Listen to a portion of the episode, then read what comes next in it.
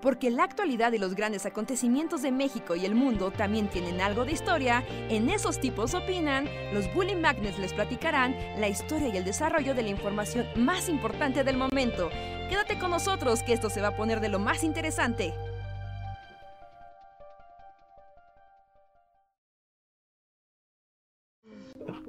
Hola, hola a todos, bienvenidos amigos Bully Comunidad a una noche más de el Bully Podcast. Esos tipos opinan, donde nosotros los Bully Magnets opinamos de cosas random, platicamos con la comunidad y los alegramos y deprimimos en igual proporción. Yo soy Andrés y les doy la bienvenida a otra noche más del mundo apocalíptico. Hola. Hola. Yo soy Luis. ¿Cómo están? Hola, hola, ¿qué tal? ¿Qué tal? Yo soy Reinhardt, bienvenidos al podcast donde el apocalipsis ya no importa. Qué bien. Una preocupación menos. el apocalipsis ya está normalizado. Ajá, sí, como, ah, ok, se está pasando diario. Bueno, ¿qué más hay? ¿Qué, qué más pasa? ¿Qué? Pásenme notas. ¿Pero por el COVID o por el mundo en general? Por el mundo en general, ¿no? Es como calentamiento global time, COVID time y Al Qaeda volvió en forma de fichas. Ah, eh, ¿Al Qaeda volvió? Vi algo que dijo el chat, algo de Al Qaeda, pero no sé qué ocurrió. O sea, ¿tú tienes los datos? Porque yo no he visto nada. Ah, Ajá, es que desde que estaba la administración de Trump, él estaba con uno de que ya había que retirar las tropas, pero pues a la mera hora dijo que mejor no, ¿no? Porque hubo mucha presión ahí de, de los gobiernos árabes, de no manches, no, no te, no te quites de ahí, porque eres el tapón.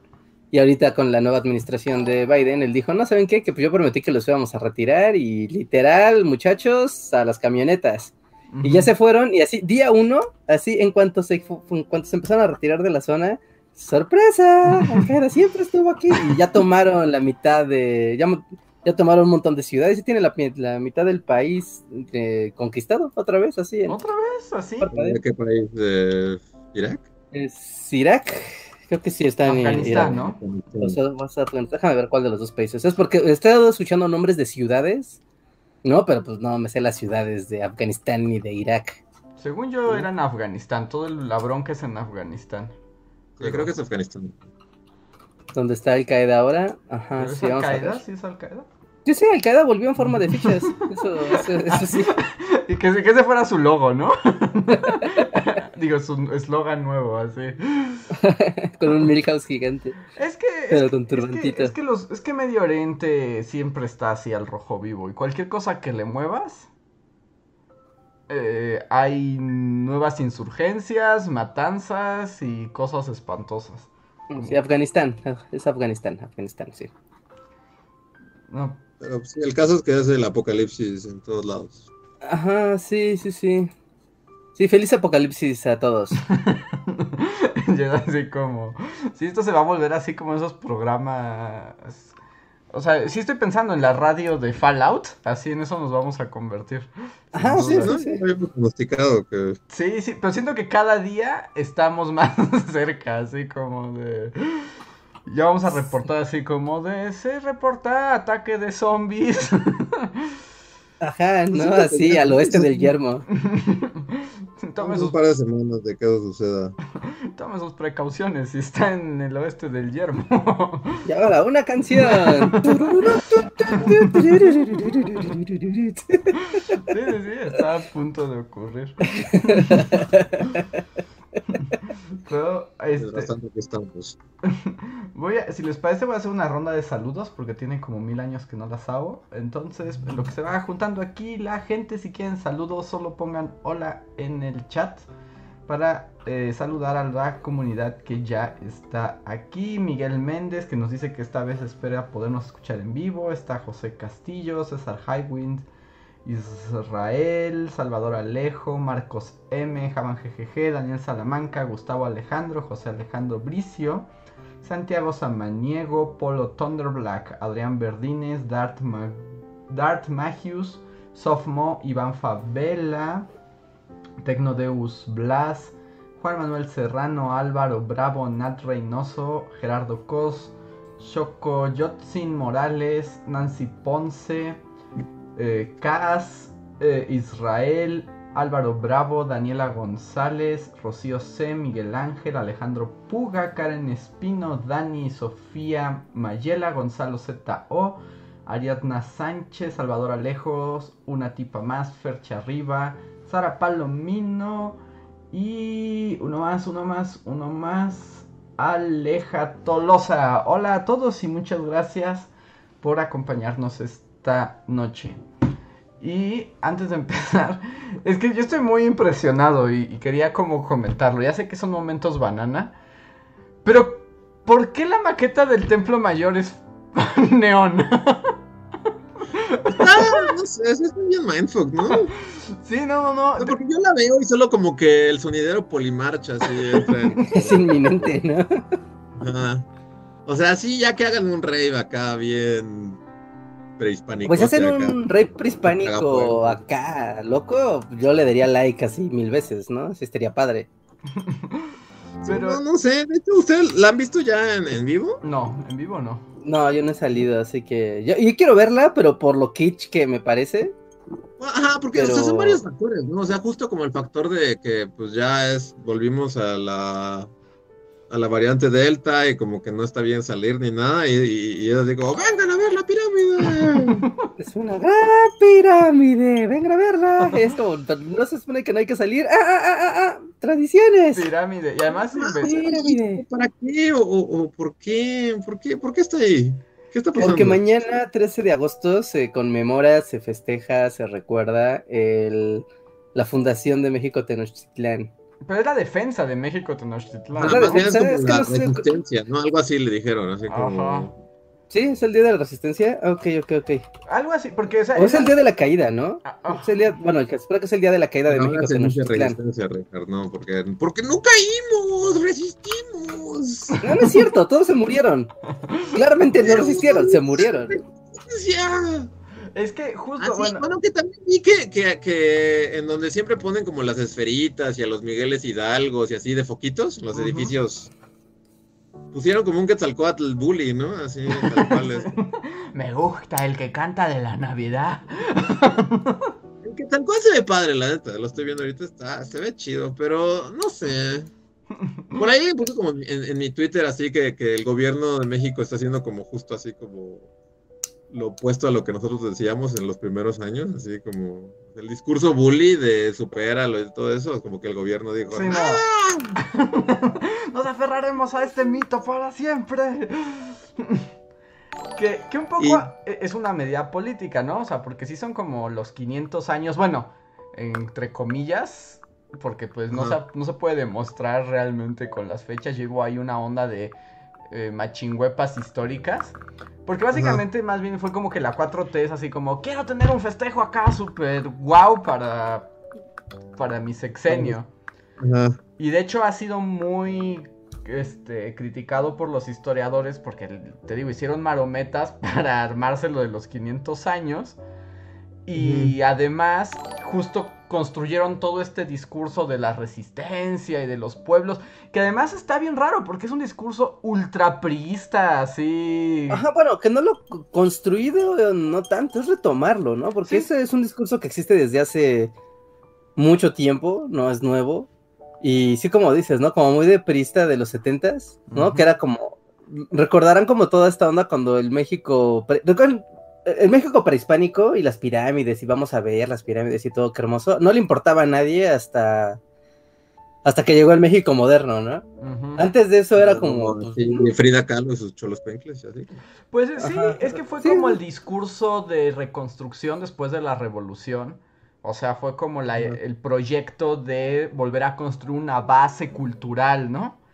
Y pues que también, y de hecho Y- lo, lo recuperaron porque también eso ya venía del...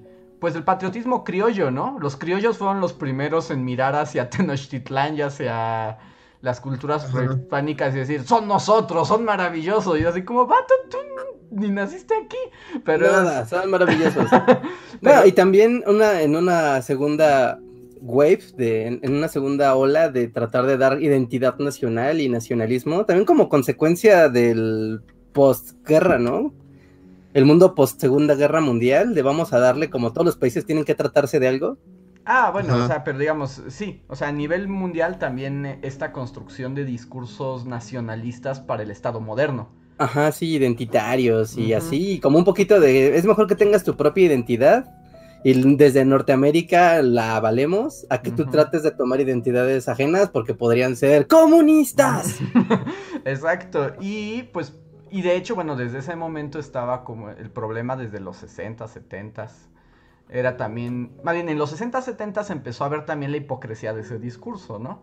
Y de lo limitante que era, y era como, ya saben, la exaltación del indígena ancestral, pero la explotación y la discriminación del indígena en el, En el. México moderno. en el presente, ¿no? Y se mantuvo y como que ya más o menos se había combatido como a esa postura histórica oficialista, sí, de, de mito fundacional, eh, como las últimas tres décadas más o menos, pero la 4T fue como, no, volvemos otra vez. Eh, el- Que, bueno, no sé, no sé. ah, está bien, ¿no? O sea, de alguna o sea, también está bien. Es más como el tratamiento de cómo tú como gobierno te apropias de ese discurso para, pues, para comunicar como tus cosas de gobierno, porque, o sea, reivindicar a los pueblos indígenas, pues eso mm, está cool, ¿no? Eso no tiene nada de... Ah, pero, pero no hay reivindicación en este discurso tampoco. Es que, Ajá, y es aquí- como, como Ajá, tramposón. ¿no? O sea, porque yo también debo de decir que, que a, mí se me antojaría verla. O sea, porque sí están como. O sea, está bien padre unas pirámides así. Como, o sea, una parte. de- Porque sí, como que justo como el discurso, como todo eso, pues, pues está padre, ¿no? Como todas las culturas antes de los españoles está padre. Y es lo que siempre hemos dicho. O sea, como. Pero pues también es como solo una maniobra política, ¿no? Y, y como que a la vez lo, lo encochina todo. Sí. Yo es lo que estoy pensando, porque como que al ver, o sea, como que medio me te metes así como al feed de Twitter, así como de la pirámide, ¿no? Ujú. Y, y, y de cierta manera, o sea, como que, no sé, como que hacerlo mainstream, como toda esta onda prehispánica, así, como que lo encochina todo. O sea, como que tú eres feliz así, yendo al Museo de Antropología y viendo así como todas las cosas, es como, ah, está bien padre, ¿no? Pero en cuanto como que el gobierno lo pone al frente, Ujú. o sea, tanto te da coraje del lado de, de los de la 4T como del, o sea, como que ya se ha vuelto así de, o sea, los que están anti López Obrador es como sacrificaban gente y, o sea, como, o sea, todos se pelean con, con respecto al No, discurso de sí. estas culturas. pero no deja de Polariza ser algo los discursos y- históricos, ¿no? Y los, y los banaliza. Ajá. Sí, y, O sea, porque ahora sí hay como gente así como poniéndose y diciendo, ah, López Obrador, eh, como que exalta estas culturas que en realidad eran. Ajá, este, porque salen los otros, porque luego tienes a toda la banda pro española leyenda negra Ajá. y, y que como que también reviven de sus tumbas, ¿no? Y empiezan como de trajimos la civilización, eran asesinos, los mexicas. Ajá, no sé, o sea, como que nadie puede ver la historia realmente como de manera interesante, sino que todos la jalan como para discursos políticos. Sí, es que ese es el asunto. ¿no? Pues como siempre, como... Sí, como siempre ha sido, ¿no? La historia como esta herramienta para legitimar políticas públicas, discursos, visiones del mundo contemporáneas, que no tienen, o sea, que, que seguramente no tienen nada que ver con el momento histórico al que te estás refiriendo, pero es conveniente, ¿no? Porque es agarrarse de algo que es moralmente, o sea, que no, mm, moral, ¿cómo, de, cómo decirlo? Como que no puedes cuestionarlo, ¿no? Es como de- decir, bueno, hay que reivindicar los pueblos indígenas, pues sí, efectivamente, ¿no? O sea, son sectores de la sociedad mexicana que han sido marginados, destruidos y prácticamente expuestos a un genocidio sistemático desde la Revolución Mexicana, ¿no? O sea, recordemos a Álvaro Obregón asesinando yaquis como maquinaria de guerra. ¿no? O sea, y de ahí para acá como... No, pues, siempre ha sido la historia de. O sea, porque Porfirio Díaz también mató a indígenas, así. Ajá, ¿no? Y ver como a los indígenas como estorbos para el progreso, ¿no? Vas prácticamente como de, pues es que son un obstáculo porque no permiten que lo demás avance. Pero No, te y- sirven mucho como una legitimación como histórica, te digo. Los criollos ya lo hacían. Ajá, sí, ajá, Ajá. sí, sí, sí, sí, totalmente. Entonces, es, es raro que en el México contemporáneo los reivindiques, sí, pero al mismo tiempo, pues sabes que están en, el- en la posición menos favorecida de la cadena de la sociedad mexicana, ¿no? O sea, son prácticamente No, invisibles. Como, como que es esta onda de reivindicar como, pero como solo a los del pasado, ¿no? Así, y mientras que en el presente, pues no haces nada. Solamente le pides disculpas al rey de España y así, pero en el presente inmediato de las De las de los comunidades. grupos indígenas. Sí, sí. No, no, ¿qué, qué está haciendo realmente, no? Como- Sí, no, y además termina siendo nuevamente pues este asunto del asunto político y, y como sin mucho fondo, ¿no? O sea, se vuelve, es que eso es como reivindicar el pasado en su estilo Disneylandia, ¿no? Como para los souvenirs y para qué bien bonito, pero no hay realmente como un trabajo desde el gobierno. Ahora, esto estoy hablando porque esto lo está organizando desde el gobierno, ¿no? O sea, ya el uso que le damos a la historia como social y culturalmente es otra cosa, ¿no? Ok, es donde está el chiste de todo esto. Ajá, digamos, pero ahí hay otro tipo de apropiaciones a muchos niveles y en muchos, este, de muchas manifestaciones. Aquí es como el discurso político y por eso es como lo que se pone sobre eh, la mirada y que además se en- ha enrarecido más porque estas celebraciones en realidad ya eran parte del proyecto del gobierno desde que empezó, ¿no? O Ah. sea, ya estaba súper Sí, o sea, estaba dicho que la, la administración en su, en su sentido de comunicación al, exter- al Ujú. exterior iba a tener esta parte de, de, de recontar la historia, ¿no? O de reinterpretar la historia oficial desde el gobierno, ¿no? Y una parte de, importante de eso era traer al, a, a la interpretación del mundo indígena. Y luego, pero como todo lo, bueno, todo lo que ha pasado en estos años, es que también se vuelve más extraño en el mundo pandémico, ¿no? O sea, Bueno, pero ahí sí, eso es como inevitable Sí, de no. decir, ¿no? Eso sí, hay que, hay que No. darles como el punto de... Nadie sabe cómo maniobrar aquí en esta situación. sí, sí, sí, o sea, esto no es culpa de nadie, pero lo hace más extraño, porque entonces no nada más se trata de hacer una pirámide de papel maché gigante, sino es hacerlo como justo como un evento público, o sea, ori- originalmente estaba pensado como un evento masivo, pero estás en una situación donde donde no. pues es imposible. Donde no quieres que la gente vaya, entonces se vuelve todo todavía más extraño. Y bueno, otra de las cu- cuestiones como muy... Ha estado como en el Vox Populi, que un poco que en vez de... O sea, que después de que se le retiró tanto presupuesto a Lina, por ejemplo, el año pasado, luego, yo sé que no están, los presupuestos no están destinados de antemano, ¿no? Pero ven que se cayó el techo del Templo Mayor y sigue caído. Ajá, y nada, sí. Y no hay presupuesto para levantar el techo. Pero sí para hacer una chingaderota ahí toda nacota de... O sea, es que todas esas cosas dan una imagen muy rara. Sí. Sí, y no es por nada, pero, o sea... Pon tú de día así sola, no sé, está como, o sea, porque sí se, se ve tabla rocosa y como, no sé, como un escenario de un concierto acá en el Edomex, acá bien hecho al aventón, pero ya el colmo es que la prendan con luces de neón, eso ya es lo que, es así como, guácala. Y es que a, eso era como el punto al que quería llegar desde el principio, porque digamos, estaba toda esta polémica en torno a la construcción de la maqueta. Y se estuvo como siguiendo y viendo, etcétera, y que si valía la pena, que si no, que para qué. Pero como que se había quedado ahí hasta que la prendieron ayer, ¿no? o sea, y resultó que tenía luces neón. Sí, y se pirámide neón, no sé, sí es un mal viaje Y- para mí. Ajá, así. es que eso fue lo que le volvió el cerebro a todos, porque mientras le estaban construyendo y estaban los discursos, que si lo, que Tenochtitlán, que si no, que si el INA, que, o sea, nadie nunca se imaginó que iba a ser morada y verde, ¿no? Ajá. Y no sé, creo que se va a proyectar mapping, ¿no? Como en ella. Tal vez es probable. Sería adecuado, ¿no? Estaría padre, sería más pertinente. Creo, pero sí es como, no sé. Como que solo se presta a memes, como ya todo en esta época moderna, y, y, y se ve fea. O sea, se ve. Bueno, ¿o a ustedes les gusta la pirámide de neón? Mm, Yo veo la pirámide neón y me genera como... O sea, no me, no me gusta, tampoco me desagrada, pero más bien es mi pregunta, o sea, yo la veo y es como, ¿por qué? o sea, No, pues que ese es el problema, Andrés. que A ver, a ver, a ver. Si, si Luis así, Luis de los noventas, así fuera proyectado así al futuro y cayera, es como, como Cyberpunk Mexa, ¿no? Sí, Así sí, bien. está Ajá. muy Cyberpunk Mex. ¿Te imaginas caminando por el Zócalo y es una pirámide como de, Teotihu- de Tenochtitlan, pero totalmente neón?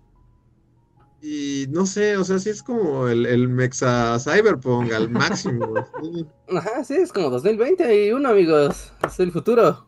Ahora. O sea, ¿a ti te gusta que sea Cyberpunk, Reinhardt? Me da exactamente lo mismo, o sea, como, como me da exactamente lo mismo que haya un ángel a mitad de reforma o un monumento a la revolución. Es como, ¿por qué? Pues porque México es un lugar muy surreal y extraño. Real- real- En el momento en el que te empiezas a preguntar por qué de las cosas, Pues, perdón, en, perdón. en México es como, no, amigo, te estás metiendo en un problema que no, no- la pregunta sin respuesta en el país equivocado. O sea que tu, tu, tu consejo es que nunca me pregunte por qué de nada. De- de- En México, en México. De- ¿Por qué de nada de lo No, es- o sea, es solo la continuación de todo lo extraño que siempre hacemos, ¿no? O sea, de cierta manera. Porque mira, si llega alguien, cosas más, este, ah, los 2020 pusieron una pinche pirámide de focos ahí en, en el- De igual manera que hoy recordamos así como, ah, pues este, en algún momento quisieron que Quetzalcóatl reemplazara a, a Santa Claus, ¿no? ajá, como una extravagancia histórica. Pues, O, o el manera, ranchero. O el va una, ranchero. una más de todas las chingaderas. Ajá, como el mexicano gigante El del mexicano centenario de la revolución. Ese también fue uno de esos grandes momentos que. ¿Por qué hay un ranchero gigante en el ¿Por qué Zócalo? México? Así, la respuesta es porque México. Y te digo, más o menos yo entendía el sentido de la pirámide. O sea, con todo y los vaivenes políticos, que si sí, que si no, etcétera. O sea, entendía la existencia de la pirámide. Lo que ya no entendí es por qué Cyberpunk. Porque, Pues pues, porque, somos gente de la sí. ciudad moderna, digital. Porque son los 2020 y sería raro que no fuera Cyberpunk. Ah, sí, o sea, sí, esa sería, fue la orden de presidencia. Sí, sería más raro que no hubiera luces de neón en pleno 2020. Van a decir, ¿vamos a prender fuego como animales? Claro que no. Yo la, estoy viendo ahorita y como reconsiderando ya con esta plática, porque a veces es como muy cerrado, o sea, lo primero me causó... No sé, está, está rara, pero... Pero está... sería mejor si lo, si lo hicieran como...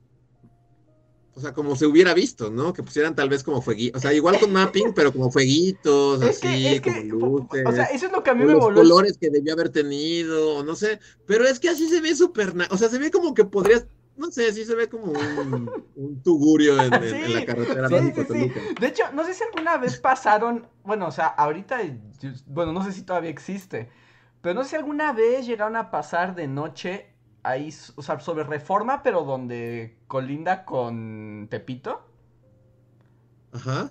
que hay ahí como una especie de glorieta. Ahí había un congal. Así, un congal, congal. Y tenía esos colores, así se veía. Sí, sí, sí, como acotación para amigos fuera de México. Un congal es un prostíbulo. Pero no, pero tiene como música. Bueno, pues de música, no es como Y un es- bar. eh, Es como un bar de baile, como donde Bar- vas a bailar salsa y así. Ajá. O sea, Ajá. puede haber prostitución, pero no necesariamente. Ah, si no, no es un congal, si no, es un salón de baile. Es que el congal implica que hay prostitución. Nos ponen ahí el Bombay, sí, exacto. Y era así, así se veía. Sí, es que se ve como que, sí, te van a dar una bebida adulterada en las, ahí en las faldas de ahí mientras está Y te el digo que a, mí ese fue el momento que me voló el cerebro, porque por ejemplo, en, est- en toda la discusión histórica que había en torno a si se valía, si no se valía, o sea, una de los, este, de los argumentos como de, de- del- de presidencia era justo crear espacios de reconstrucción histórica que acercaran más a la gente con sus raíces prehispánicas y la idea de hacer un templo mayor es que la gente pudiera verlo como se veía en ese momento. Hasta que prendieron las luces, es como, así no se veía. Pero es que ahora vivimos en Technotitlan. Que esa es como la parte Porque que de te. hecho, sí, estoy viendo como fotos. Justo, Es la como- parte interesante. Hay unas fotos como de, de, de noche y como con, antes de que la prendan como el congal Tenochtitlan. Ajá. Y solo se ve así, o sea, como que le, le da la luz y así, y se ve bonito. Es así como.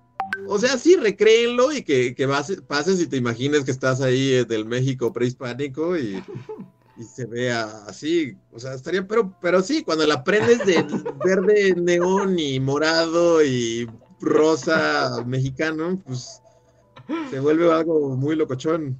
Sí, sí, sí. O sea, y no Sí, es que- como si estuvieras en esta calle en República del Salvador, ¿no? Donde venden, ya sabes, las luces y bocinas para fiestas. Y es como de, wow, sí, Tecnotitlán va a tener una fiestota y pues está aquí alumbrada con cosas del siglo XXI, ¿no? Así con una tira de luces LED. O sea, O que ya al menos lo usen y hagan un, un pinche, o sea, que hagan neta un congal acá, un sonidero masivo en toda la plancha del Zócalo con eso de fondo. que la verdad, o sea, Sí, en estaría bueno, tiempos, ¿eh? si esto no Estaría fuera- muy chido, yo Sí. sí iría. O sea, la neta es que, o sea, es que te digo, o sea, como espectáculo, o sea, estoy de acuerdo. O sea, ya la ves. Y por ejemplo, en tiempos prepandemia, estaría padre que tuvieras un DJ acá vestido sacerdote tocando en un rave con guerreros jaguar plateados, ¿no? O sea, Ajá, increíble, sí. Estaría increíble, No, es no, no, México. Pero de nuevo, o sea, o sea, sí. Pero estamos en pandemia y pues, también atraer multitudes no es como lo, lo óptimo. Pero sí, o sea, si ya la usas para un rave acá súper chido, totalmente de acuerdo. Se sí, sí, muy sí. chido. Ahora, ya cuando la usas para el rey que... ¿Cómo? Había un tipo que se llamaba el Azteca o algo así, ¿no? Un vato que se pintaba de dorado y bailaba en un antro, no me acuerdo. ¿Sí? Sí, ¿no? ¿Sí se llamaba el Azteca? Era No sé, díganos en el chat. Era así, en tiempos de cuando nosotros estábamos en la universidad. Era un vato que era así como súper musculoso y justo se ponía, se pintaba todo de plateado, de dorado, con cosas as- como danzante y, Ah. estaba en un antro. Así, podría haber ahí todo un espectáculo. Entonces, Sí, totalmente. como por ese lado está bien, pero ya cuando lo vi fue así como, no sé qué tanto esto te, te genere lazos identitarios con tu pasado prehispánico. Yo creo que sí, yo digo que sí. Yo digo, mira, tenemos unas pirámides y así era, íbamos a hacer una fiesta en ella hasta caer muertos de cansancio. Sí, está bien. Es un bonito recuerdo. Te vas, a tomar- vas a ir al Zócalo, te vas a tomar una foto con la piramidota y vas a decir, ah, sí, recuerdo la piramidota de papel maché, increíble. Y ya, o sea, Recorriendo, recorriendo el timeline de que dice Zócalo y como todas las cosas. O sea, porque no es solo la pirámide, ¿no? O sea, está como todo lo. Te digo, por ejemplo, a mí sí me gustaría ver el Quetzalcóatl de foquitos. Ujú. Y estoy viendo que está ahí como, creo que es Coyolchauqui, la que está como. Que ahora pues la canción tecno vieja que era Dancing with the Devil. Algo de Polimarch, eso, ¿no? Eh, O sea, sí, también es cierto que. Pues está chido. Como que siento que nunca había pasado en nuestro. Por lo menos en nuestro tiempo de vida, ¿no? Siempre ponen a Miguel Hidalgo o a. Ajá. o sea, los héroes nunca de- había estado tan- o sea, nunca había estado tan prehispanicoso el- la onda en, en- Pues de hecho, por ejemplo, recordarán el, el Día de Muertos, ¿no? Bueno, el primer Día de Muertos que hubo de la 4T, que fue como austeridad republicana y pusieron como esta, ya sabes, la cruz de los, de los vientos, Ujú. ¿No? Y, y era como de, wow, o sea, esto es como muy literal, ¿no? Igual, yéndonos al pasado, con símbolos del pasado, interpretaciones del pasado, y rompiendo como un poco los esquemas, pues, eh, o sea, igual y lo recuerdas, ¿no? Igual y eh, lo abrazas o, o no, no importa, pero son símbolos que se empiezan a, a utilizar para, pues, simplemente decir, miren, ¿no? O sea, aquí está, ¿no? La ofrenda de Día de Muertos año 2, que era como estos altares gigantescos, ¿se acuerdan? Igual era como hacia los cuatro puntos cardinales y eran como uno- un altar gigantesco de, de madera y tú pasabas por el centro. Sí. Pero ya ¿No? esos eran como los de la decadencia, ¿no? Hubo mejores momentos. No, pues no es que nada más hubo dos días de muertos 4T, ¿no? Ah, bueno, sí. No, estaba pensando como antes. O sea, hubo... Era como en tiempos de Marcelo Ebrard, ¿no? Cuando sí era un despliegue así de... Gigantesco Eh. de ofrendas, festivales. Ah, sí, ajá, cuando era ajá, este Ebrard, el, el jefe de gobierno, sí era como hagamos festivales por cualquier cosa. Gran momento para vivir en la Ciudad de México. Pero sí, como que, o sea, ver un Quetzalcóatl de neón así, dos Quetzalcóatl de neón, está, está, está épico. O sea, sí, Sí, te digo, o sea, te digo, o sea, yo, yo más bien, o sea, estoy pensando cómo se transforma, ¿no? Que bueno, ahí mi duda es, y supongo que la respuesta es no, pero este obviamente no es ni como el tamaño de las, o sea, cercano al tamaño de los originales. Las originales eran como más altas que la catedral, ¿no? Eh, se supone que sí. Es que te digo, como que ya ahí me perdí un poco, porque la idea era hacer una réplica así como casi casi escala uno a uno, pero no, ya pero no, pues o sea, eso sí es como una mega obra, ¿no? Si hacer, hacer algo así incluso en maqueta es así requiere tiempo, dinero, esfuerzo. o sea, ahí, ahí sí les aplaudo. Si hacen. Sí, o sea, estaría Ah, increíble. es tabla roca, pues solo triplicas la tabla roca utilizada y ya. sí, sí estaría, sí estaría bueno, o sea, de que estaría bueno, estaría bueno. Y estaría es mi duda, impresionante. Obviamente las originales eran mucho más grandes, ¿no? Sí, sí, bueno, yo nada más la he visto en fotos, ¿no? Y sí parece más pequeña, parece más bien como una, sí, como un altar como para el concierto. Ajá. Ujú, Son como de la altura más o menos, poquito menos que Palacio Nacional, digamos. ujú, Y supongo que las originales eran así como del tamaño de la catedral. ujú. Y pues que nos digan ahí este también si ya la vieron, porque o sea, en las fotos se ve bien cyberpunk, no sé si en vivo. Sí, también, o sea, un- mm, como, a ver, igual digo una barbaridad, Andrés, pero por ejemplo, hoy en día, o sea, como una cultura en la que es muy fácil como tratar de identificarte en este sentido del pasado, ¿no? Por ejemplo, es Japón, ¿no? Y Japón como que abraza mucho su pasado para recrearlo constantemente en el presente. Y ya, al grado en que ya, o sea, sí existe la parte simbólica e histórica, pero ya se volvió parte de la cultura pop, ¿no? Tanto local como internacional. Sí. ¿no? Y poner una pirámide tamaño, escala grande, gigantesca, con luces de, del Patrick Miller, eh, pues está padre, ¿no? Porque es como decir, o sea, no tiene que ser como a rajatabla ni, ni, ah, ni identitario, es como, no, vamos a jugar con nuestros símbolos. Sí, a eso me refería hace Y- rato cuando hablaba de que hay una apropiación también cultural del pasado. O sea, Ajá, no todo a- es como clase de historia, ¿no? Ajá, como no todo tiene que ser clase de historia, sino pues vamos a estar jugando con estos símbolos y a recrearlos para que estén permanentemente en nuestra cultura y no queden ni delegados en esta parte de, del victimismo de, ah, sí, los indígenas, ah, la pobre población, es el olvido de la civilización, ¿no? Por un lado, que no llegue hasta allá, y tampoco llegue como a esta, a esta solemnidad rancia de el pasado indígena es respetable, y es como, no, vamos a hacer una pirámide de rape y a todos nos va a gustar. Y si queremos tener una camisa de Tlaloc de neón con metálico, pues está chido porque finalmente evoca a algo que es más serio, que tú sabrás si te vas hasta allá o no, pero se vuelve parte de tu identidad cultural ya tener como un tecno, una tecnopirámide. Así Sí. que pues, está bien, creo. O sea, está bien. Yo- o sea, yo no digo que esté mal. O sea, pero tampoco podemos obviar que hay discursos políticos detrás de esto. Esa es la diferencia. Ah, es que justo es eso, o sea, como que todo va sí. bien, como que, o sea, exaltar y todo está padre, ¿no? Y tener Quetzalcóatl de neón está súper chido, pero luego caes en cuenta de que pues también es un discurso del gobierno en turno y es un discurso político y pues también, como que esa es la parte que Ajá, lo... y también hay que tomarla en cuenta. O que lo sea, ensombrece, ¿no? que ensombrece, Ajá. porque un poco es lo que me refería, la apropiación cultural, y que nuevamente, ahorita ya con todo el onda congal cyberpunk del Tenochtitlan verso, o sea, ya está siendo apropiado, o sea, ya el, el discurso, eh, digamos, gubernamental en torno, o sea, ya ni nadie sabe ni de qué se trata. Sí, pues... O sea, ya se convierte más como en la experiencia. O sea, está bien, pero también hay que tomar en cuenta, o sea, como por qué existen las cosas, ¿no?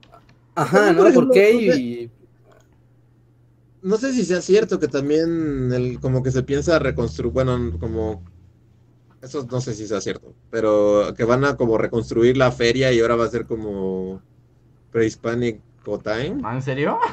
o sea, ya es Disneylandia, literalmente. Ajá. No, creo que eso, bueno, no sé, la neta no, no lo sé, ¿Es un pero rumor tengo, creo que es un rumor, porque cuando se hizo lo de la feria de Chapultepec, que se reabrió la concesión, pa- bueno, la, la parte, la- el concurso, ¿no? Eh, lo ganó Ujú. grupo, bueno, los que administran Six Flags, y iban a hacer una extensión de Six Flags ahí, no creo que vaya a ser como, tla, así, súbete al Tlaloc volador. que la verdad, que buenísimo. va a ser el Tlaloc volador y así. Pero si no, pues no. Entonces estaba equivocado. Sí, porque también, o sea, en esta parte política... Quiere subirse el Tlaloc volador y otra parte de mí dice como guácala. Hay un conflicto. Hay un conflicto interno. Este, sí, nada más para cerrar el tema del- de los símbolos, o sea, también hay que tomar en cuenta que en esta parte simbólica y tal vez llevada ya a nivel práctico, pero también es raro porque los grupos indígenas son muchísimos, son muy variados y México es tan grande en su diversidad de, de comunidades indígenas. Pero, por ejemplo, cuando el presidente tomó protesta, también hizo que se le diera, que, que se tomara protesta a él por mano de las comunidades indígenas. ¿no? Que estoy seguro que no representan a todas las comunidades indígenas del país, pero como que tener esta dualidad simbólica de México reconoce, o sea, al reconocer como tomo el poder al nivel de la constitución, pero también tomo el poder a nivel de las comunidades indígenas que respaldan esto. Sí, sí, Que lo, del- lo integra al discurso también público. Ajá, sí, sí, sí, es como de eso nunca había pasado.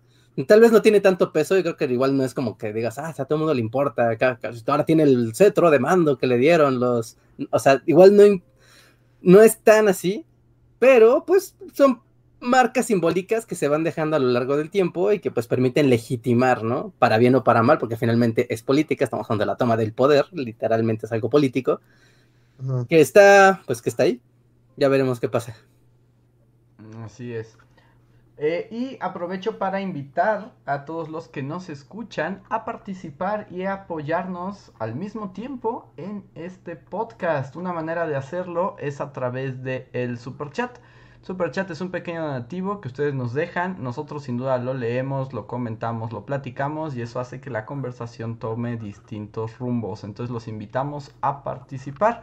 Otra manera es a través de uniéndose al sistema de membresías de Bully Podcast, que esto es un donativo mensual y ganan algunas recompensas, como aparecer en los créditos, eh, tener el poscotorreo y también para los que más nos han apoyado más este mes, agradecimientos especiales que son Daniel García, Javan GGG, Gustavo Alejandro Sáenz, Torimacio, Miriam Ramos, Pablo Millán de Black Knight, Antri04, Julio Rodríguez, Omar Hernández y Daniel Gaitán. Si alguno de ustedes está en el en vivo, recuerden que tienen derecho a un super chat gratuito, solo arroben Bully Podcast para que podamos detectar su participación. Entonces, anímense. Y ya tengo algunos super chats como en en fila. El primero es de Yoshimi que nos dice, hola Nutribuli, solo para saludar. Hola Yoshimi. Saludos Hola. A los ¿Nutri? Nutribuli Bullies. Así como el Nutribullet. Ajá. ¿El Nutribullet no es el que hace jugos? Ajá, que pues, no importa lo que pongas, lo, lo... es como una licuadora, pero en esteroides. o, o más bien un Nutribulis como... Antes las cosas eran Nutri, ¿no? Como la Nutrileche y así. Como Nutriza. como Nutriza. Parece sano, pero no lo Ajá, es. exacto. Antes cuando querías que algo pareciera sano, le agregabas el Nutri antes. Como Nutrisa, ¿no? También es como. O sea, es helado con chocolate, con miel, con Panditas. cajeta. Con medio kilo de azúcar, así. Pero, pero dicen Nutriza, entonces la gente cree que. Y, y si lo piensan, cuando todos los godines se forman en el Nutriza, o sea, sí, una parte de, es como de, ah, pero es que tus helados so- son sanos, no es como ir a Baskin Robbins, es Nutri. de la semana. Y es como, échale más chocolate derretido. O sea, le más azúcar glaseada, por favor. Y como que esa tienda construyó todo su... O sea, como toda su imagen en torno a lo Nutri, ¿no? Sí. Ajá, que al muchas, principio ¿no? recuerdo que sí era más Nutri que lo que es actualmente. Ah, Ujú. mames, O sea, cualquier cosa que te dice- helado de chocolate y un pollo frito encima. Sí, cuando te dicen ponle a tu helado, así esto es helado natural, pero lo quieres poner choco Sí. Panditas, macadamia, chispitas. Chispitas, no sé, Wonka Nerds. Y pero- Sí, sí, sí. Que, por ejemplo, ahí no tiene la palabra Nutri enfrente, pero siento que también como Subway ha como engañado a la gente siempre, ¿no? Sí, pero... Porque o la sea, gente, la gente piensa un que tiempo son, en el que- son como, están hechos como con cojines de gimnasio. así, Sí, ¿no? porque ni, ni, ni pan es, ¿no? Es como una cosa ahí hecha por la ciencia química. O no, o no tiene como esa... Según yo... No ven a la chica que, que está a dieta y así, y entonces no va a McDonald's cuando salen así al centro comercial, sino que pide un sándwich de Subway y ya no es... No, porque para eso ya están también las ensaladas señora. Ah, bueno, sí. Las ensaladas de te voy a vender una lechuga en 200 varos, ¿no? Ajá, pero le puedes echar también lo que quieras. Tocino. ah, los lugares de ensaladas, esos son mis lugares favoritos. Pero según yo, ese es el efecto de lo Nutri. Sí. Nutribulis. Este, antes de seguir con los super chats, tenemos super thanks. Ah, sí, sí, es cierto. También siempre se me olvida. Ahora Pero también tenemos el sistema de super thanks o super gracias que funciona igual que el super chat, solo que lo dejan en emisiones eh, del pasado. Y justo tuvimos un par de super gracias en el podcast de el lunes. El primero es de Gabriel Alarcón. Muchas gracias, Gabriel, que dice: ¿Qué onda, Bully? Soy Gabriel, el chico que una vez Andrés encontró en un camión y que luego se bajó de un camión para saludarlos. Quería saludarlos de nuevo y a la comunidad. Actualmente realizo mis prácticas profesionales en arquitectura y la vida adulta me comienza a asustar. Postdata, si algún día piensan en una bully house, me avisan. Muchas gracias, Gabriel. O sea, como para que nos construyas una casa. Ajá, me la imaginé un poco como, ¿recuerdan el árbol de los chicos del barrio? ¿Se llamaban? ¿Sí se llamaban? ¿Eran del barrio? Mm, los quedan como espías, ¿no? Ajá. que tenían como su casa del árbol, pero era así como... Como super tech. Ajá, Ah, así, ¿eh? así me imaginé una bully house por alguna razón. Acá, que queda muy raro, ¿no? Porque era como una casa del árbol, pero tenía escotillas con pasadizos. Y es como de, ¿cómo? ¿No está en el aire? Silencio, no cuestiones la bully house.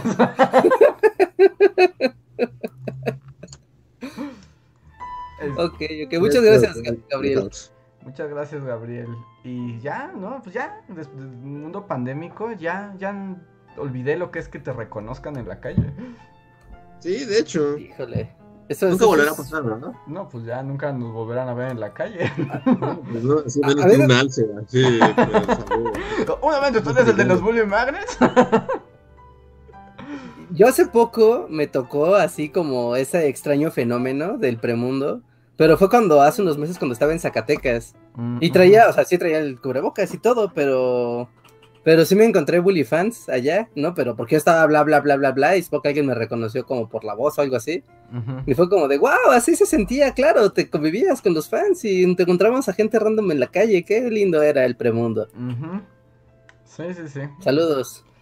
Pues los recordaremos con cariño. Tenemos otro super gracias de Chris E que dice, ay no supe cómo funcionaba esto. Y nos habla del podcast pasado y dice, acerca de lo que dijo Rehard de que los arquetos y punquetos juegan Yugi, en sí no es tan difícil creerlo porque tomen en cuenta que en el mismo Yugi, en el anime y en el manga, utilizan una moda como muy de esas tribus. O sea, como que está todo muy metalero. Muy gabardinoso, ¿no? Ajá, y aquí incluso hace referencia a que Jade- Jaden de X solo era un chico común y corriente, pero ya ahora hay un Yusei que hasta tienen una moda de arqueta punk rara y tienen motos en los que juegan Yu-Gi-Oh en motos sin contexto alguno.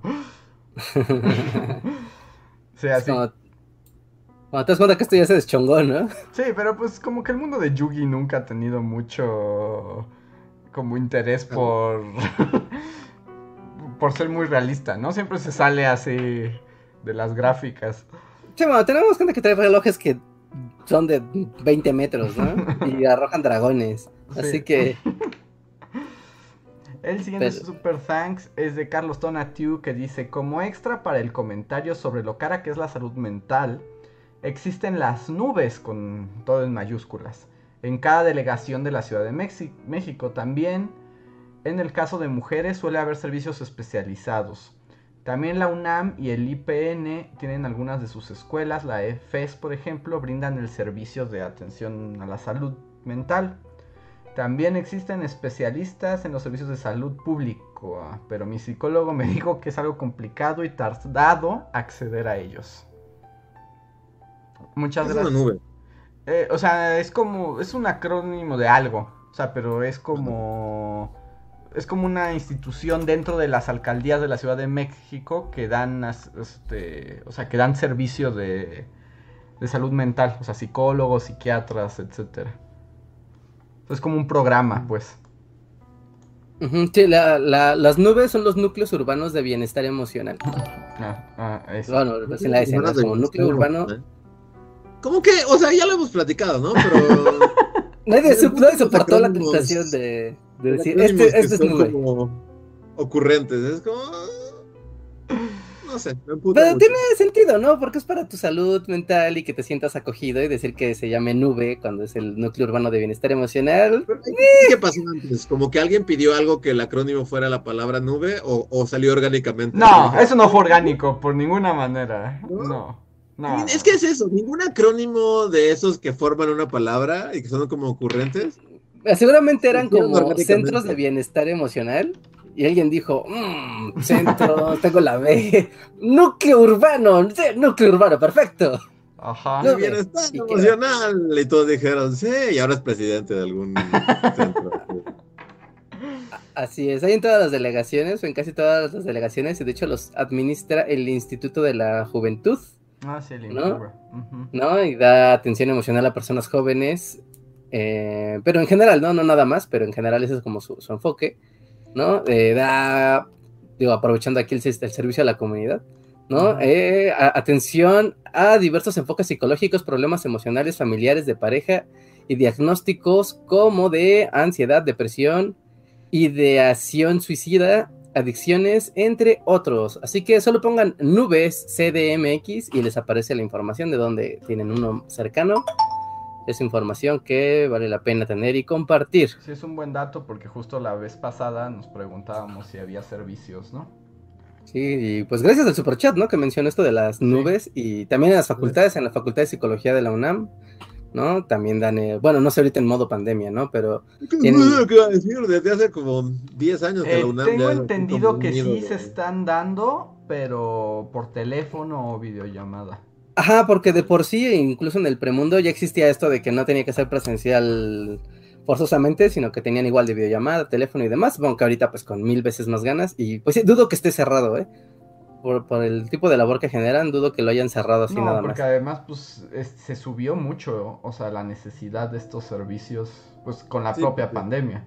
Sí, pues sí, el propio apocalipsis no, no es como cosa menor. No, no, no, o sea, el apocalipsis no, no hace nada bien por tu salud mental. No, no, no, para nada. Pero bueno, muchas gracias. Y el último super gracias que nos dejaron en la emisión pasada es de Buffon Sunset que dice... Eh, para decir que a nadie le gusta, a mis 30 sigo siendo happy punk poncoso. y sí, en secundaria llegué a jugar Yu-Gi-Oh! Yeah. Sí, sí, sí, sí, en- en- eso sí, los Happy Punk sí tienen esa posibilidad. Muchas gracias a estos super gracias. No sé si hay pasados, Reinhardt, si tú puedas verlos. Sí, sí, sí, tenemos más super thanks, un par de super thanks más. Así que pues vamos de volada. Colorado Martínez nos dejó eh, también en la edición anterior, ¿no? Un super thanks que nos dice, primer aporte para invitarlos a la comunidad de juegos de rol. Quedaron muy atrás los tiempos de Dungeons and Dragons en un ático olvidado. La comunidad es súper activa, hay juegos para todos, todas y todes. Háganle caso a Reinhardt y pruébenlo. Saludos desde Celaya. Mm, muchas gracias. Me sorprendió porque una vez que acabamos el podcast, ya pues, yo seguí viendo YouTube y hacían mis cosas, y me salían comerciales de páginas que pues son para que te organices con tus amigos y obviamente puedas jugar, ¿no? En, en línea. Es como, bueno, entra, es gratis, son comunidades gigantescas, tenemos muchísimos juegos. Es como, wow, el mundo del internet aquí ya no son foros mugrosos donde ponemos GIFs. Ya, ya, ya está muy profesionalizado esto. Que en el mundo, bueno, ya no voy a entrar a lo de los juegos de rol porque ya fue demasiado la vez pasada. Aunque Cierto, voy a, voy a hacer una acotación que no inventes. Muy fácilmente, demasiado. Eh, El podcast pasado, yo creo que es de los que más me he reído así desde el alma. Tenía, y además, justo en el mundo de la depresión pandémica, agradecí mucho ese podcast. Tenía mucho que no reía de esa manera. Pero, o sea, como relacionado como este mundo de, pues, de, los juegos, y ahorita que hablaste de los foros mugrosos del internet, yo me acuerdo que yo visitaba un foro que era muy raro. Eh, no sé si ustedes vieron alguna vez algo similar, pero pues era una comunidad de gordos, obviamente, que lo que hacía es que se juntaban y estaban como los gordos cuentacuentos, y haz de cuenta que eh, se le daba al gordo elegido dos personajes de, de cómics o de videojuegos, así, ¿no? Y ese gordo elegido tenía que escribir como una historia que era como una pelea entre esos personajes. O sea, era así como de, a ver, aviéntate acá una batalla entre Superman y Venom, ¿no? Y entonces, pues literalmente ahí estaba el- gordo y hacía toda su historia como una especie de fanfic. Pero entonces la gente, los que estábamos ahí, la leíamos y luego se votaba y se elegía como al mayor gordo narrador, ¿no? Eran como concursos literarios, literarios, pero de cosas muy ñoñas, ¿no? Exacto, sí, sí. Y eso pues también es como una especie de juego ahí común y que existía en el mundo de los foros.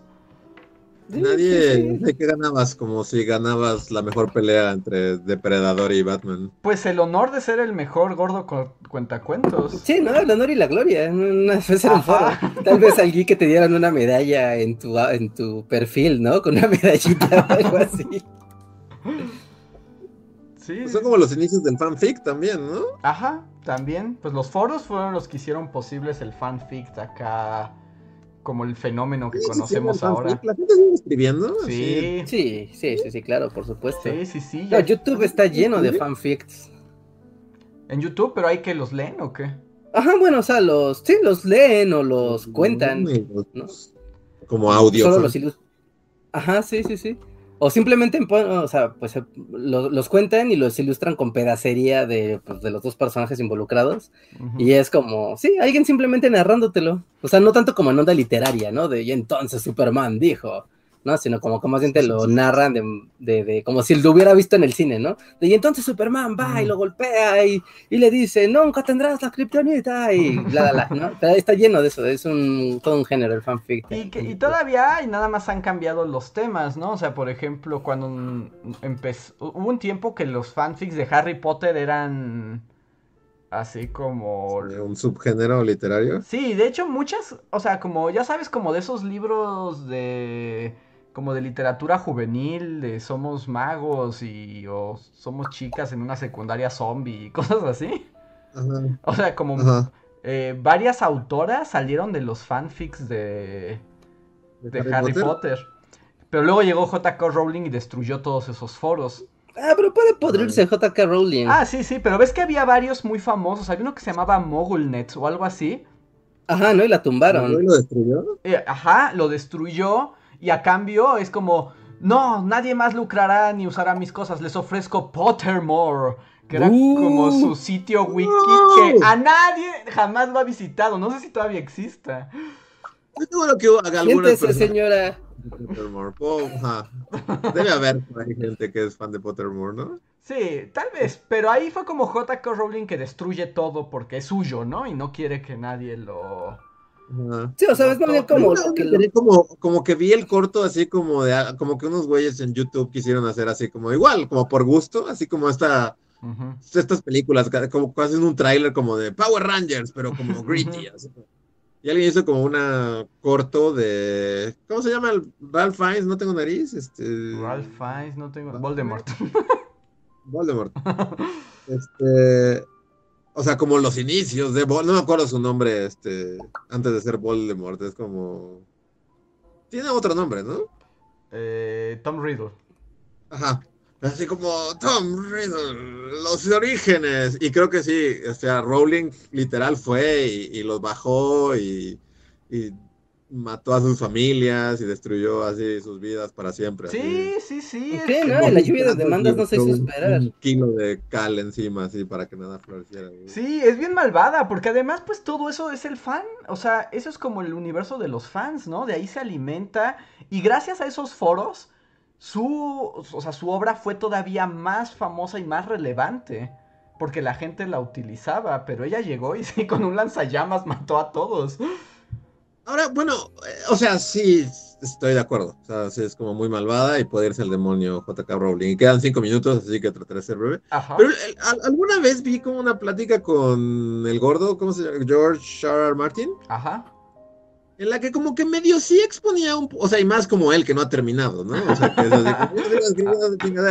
Pero como que sí exponía argumentos convincentes de por qué para un autor es difícil. De repente tener tanto fanfic es como perjudicial, porque él, él, como que su argumento brevemente era como decir, o sea, yo no he terminado y así, y, y, sé que hay chingo mil foros destinados a como armar teorías de qué va a pasar y que así, y entonces empiezan a escribir como versiones alternas y en una de esas alguien escribe lo que yo quería escribir antes de que yo lo escriba y puede llegar y demandarme porque se robó mi idea, ¿no? Entonces, de cierta manera, también para los autores Sí. El fanfic, pues puede ser algo raro. Estoy de acuerdo. y más. de mi mundo, ¿no? y, yo decido qué pasa en mi mundo. Y si de repente hay. Todo el mundo escribe de mi mundo, también debe ser raro. Sí, y, sin duda, o sea, como para el autor que está y la obra está en proceso, por supuesto es difícil, ¿no? Porque te puedes influenciar o lo que le ha pasado a muchas series con los fans estos que les llaman ahora como los fandoms tóxicos, ¿no? O sea, que nunca, nunca sacias eh, las expectativas del público porque llevas años de millones y millones y millones de versiones. Este, voy, si quieren volvemos con esto, me gusta este tema, pero voy a cortar la Va. la llamada para que podamos continuar. Va. Entonces, corto llamada, reinicio llamada. Ay no, pero no me quiero volver a unir llamada nueva. ¿Ustedes qué opinan, gente, de los fanfics? ¿Sirven? ¿Es demasiado? ¿Hay que detenerlos? ¿Hay que destruirlos como JK Rowling? O, o nutren la obra? A ver. Y sí, me dicen que por qué tengo música triste. es cierto, está como muy deprimente la música de hoy. Pero es que no tiene derechos, es la única manera de que no nos estranquen. Voy a ver si encuentro una más alegre. Ahí está. Y ya está Reinhardt.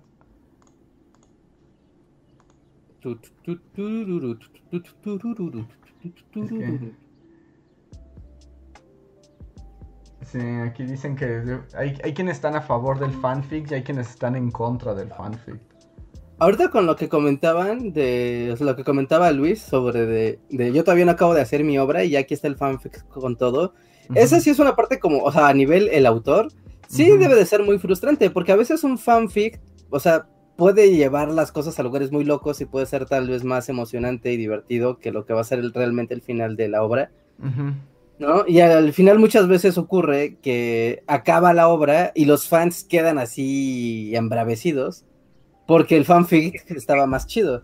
Sí. Y es como, pudo haber ido por aquí, por allá y la, la, pero creo que alguna vez ya lo habíamos comentado, como es más fácil para el fan empezar a crear cosas en función de que le están dando las piezas del rompecabezas para que de ahí empiece a crear, versus el creador que está empezando desde cero y está empezando a moldar su mundo a, pues ahora sí que desde, desde la creatividad pura, ¿no? O desde sus referencias, ¿no? Obviamente todos tenemos marcos de referencias, pero Sí, el fanfic cuando una obra aún no concluye eh, puede ser muy, muy nocivo, ¿no? Para, para la obra en sí. Sí, y ahí también depende de cómo lo maneje el autor, ¿no? Eh, porque también hay que decir, si eres el gordo, este, ya Martín, pues acaba tus libros, digo, si no quieres que te ganen las ideas, por lo menos pues ponte a trabajar, gordo. Sí, ¿no? Da fechas o algo para que la gente al menos se contenga. No, ese, ese libro ya no se va a terminar de escribir nunca. no, ya para qué, pues ya a nadie le importa. Sí, ya a nadie le importa. Eh, y bueno, también evoluciona, te cambian los temas, ¿no? O sea, hay, hay de todo. O sea, hubo muchos también. Después de Harry Potter, como que Crepúsculo tuvo muchos fanfics. Em, por ejemplo. por ejemplo, hay todo un tema, ¿no? Porque creo que. Según entiendo, si mis conocimientos de cultura pop son así. Creo que justo Crepúsculo creó fanfics y uno de esos fue 50 sombras de Grey. Literal fue como, o sea, es, o sea, es una, una señora que escribía fanfic en un foro y de repente... Entonces, por ejemplo, ahí realmente, si tú eres la como la autora de Crepúsculo, sí te ha de arder un poquito, ¿no? como la existencia de 50 sombras de Grey, que literal empezó como un fanfic de tu obra. ¿Sí? ¿Te crees que te arda? A mí, o sea, a mí me parece más bien que es algo que, bueno, a mí si me pasara me daría gusto porque para mí... Sí, como- y luego si checaras como su, lo que vale en la revista Forbes, así, 50 de sombras de Grey, ¿te seguiría dando gusto? O sea, pero pues eso pasa todo el tiempo. O sea, tú no puedes, este, digamos, controlar qué te inspira a ti para crear y tú a quién inspiras para crear, ¿no? Ya el éxito depende de muchas otras cosas. Pero a, mí sí me gustaría como autor, o sea, saber que, que justo que mi obra de alguna manera eh, prendió como la flama para que otros quisieran hacer cosas. Aunque sea haciendo como rip-off. Que también se entiende es como, como el que dibuja, ¿no? O sea, como el que dibuja, lo primero que dibuja, eh, o sea, copia otras cosas, ¿no? Ajá. O sea, copia Ajá. los dibujos de otros. El que escribe, de alguna manera, también copia lo que escribe otro. Y eso va generando la propia voz. O sea, eso ha pasado desde Homero, ¿no? O sea, no puedes controlarlo. En todo caso, donde se, se- se enciende el asunto, pues eso como del ya no me gusta tanto, es justo la comercialización del producto. Sí. Sí, porque como sea, o sea, o sea, sí está muy chido pensar que, que inspiras, así como Lovecraft inspiró a que todo, o sea, lo que se sabe como del universo Lovecraftiano es más fanfic de Lovecraft que Ajá, exacto. que su obra, ¿no? Este, o sea, eso está muy chido y como que alguien agregue a tu universo y lo que sea así, pero, pero sí, cuando el, como el punto de vista capitalista horrible, sí, Ujú. o sea, sí debe estar gacho, ¿no? Que de repente alguien se haga como millonario con algo que inicialmente como que es tu idea. Sí, o sea, es feo en ese aspecto, pero pues también es irrastreable, ¿no? Porque probablemente el que, el que empezó también se inspiró en alguien más, Sí, exacto. ¿no? O No, sea, pero hay como de me voy a inspirar, a- me voy a inspirar un poco con, ah, me voy a tomar prácticamente la misma base. Pero por ejemplo, la, la señora esta como de sadomasoquismo time. O sea, Ajá. pues ella empezó haciendo fanfics de Crepúsculo. Pero ya su obra, o sea, a lo mejor al principio los personajes eran los de Crepúsculo. Pero ya que lo convirtió en un libro, pues ya también ella hizo, o sea, una cochinada, pero ya es su cochinada, ¿no? Bueno, sí, o sea, ya sí, ya es O una sea, cochinada más. Problema sería si, si justo, si las sombras de Grey literalmente fueran los personajes que hizo la otra morra de los vampiros, ¿no? Ahí sí sería Sí. un, un problema. Y ahora llevo el tema ya como a una nueva etapa. ¿Qué ocurre?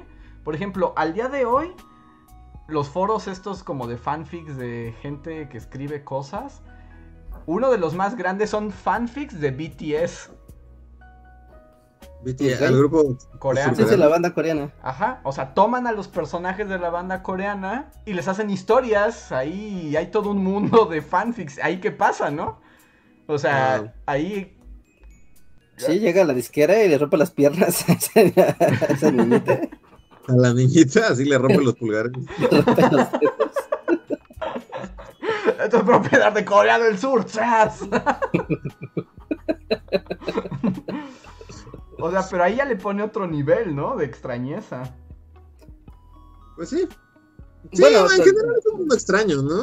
Sí, sí, de que es un mundo extraño, es un mundo extraño, sin duda.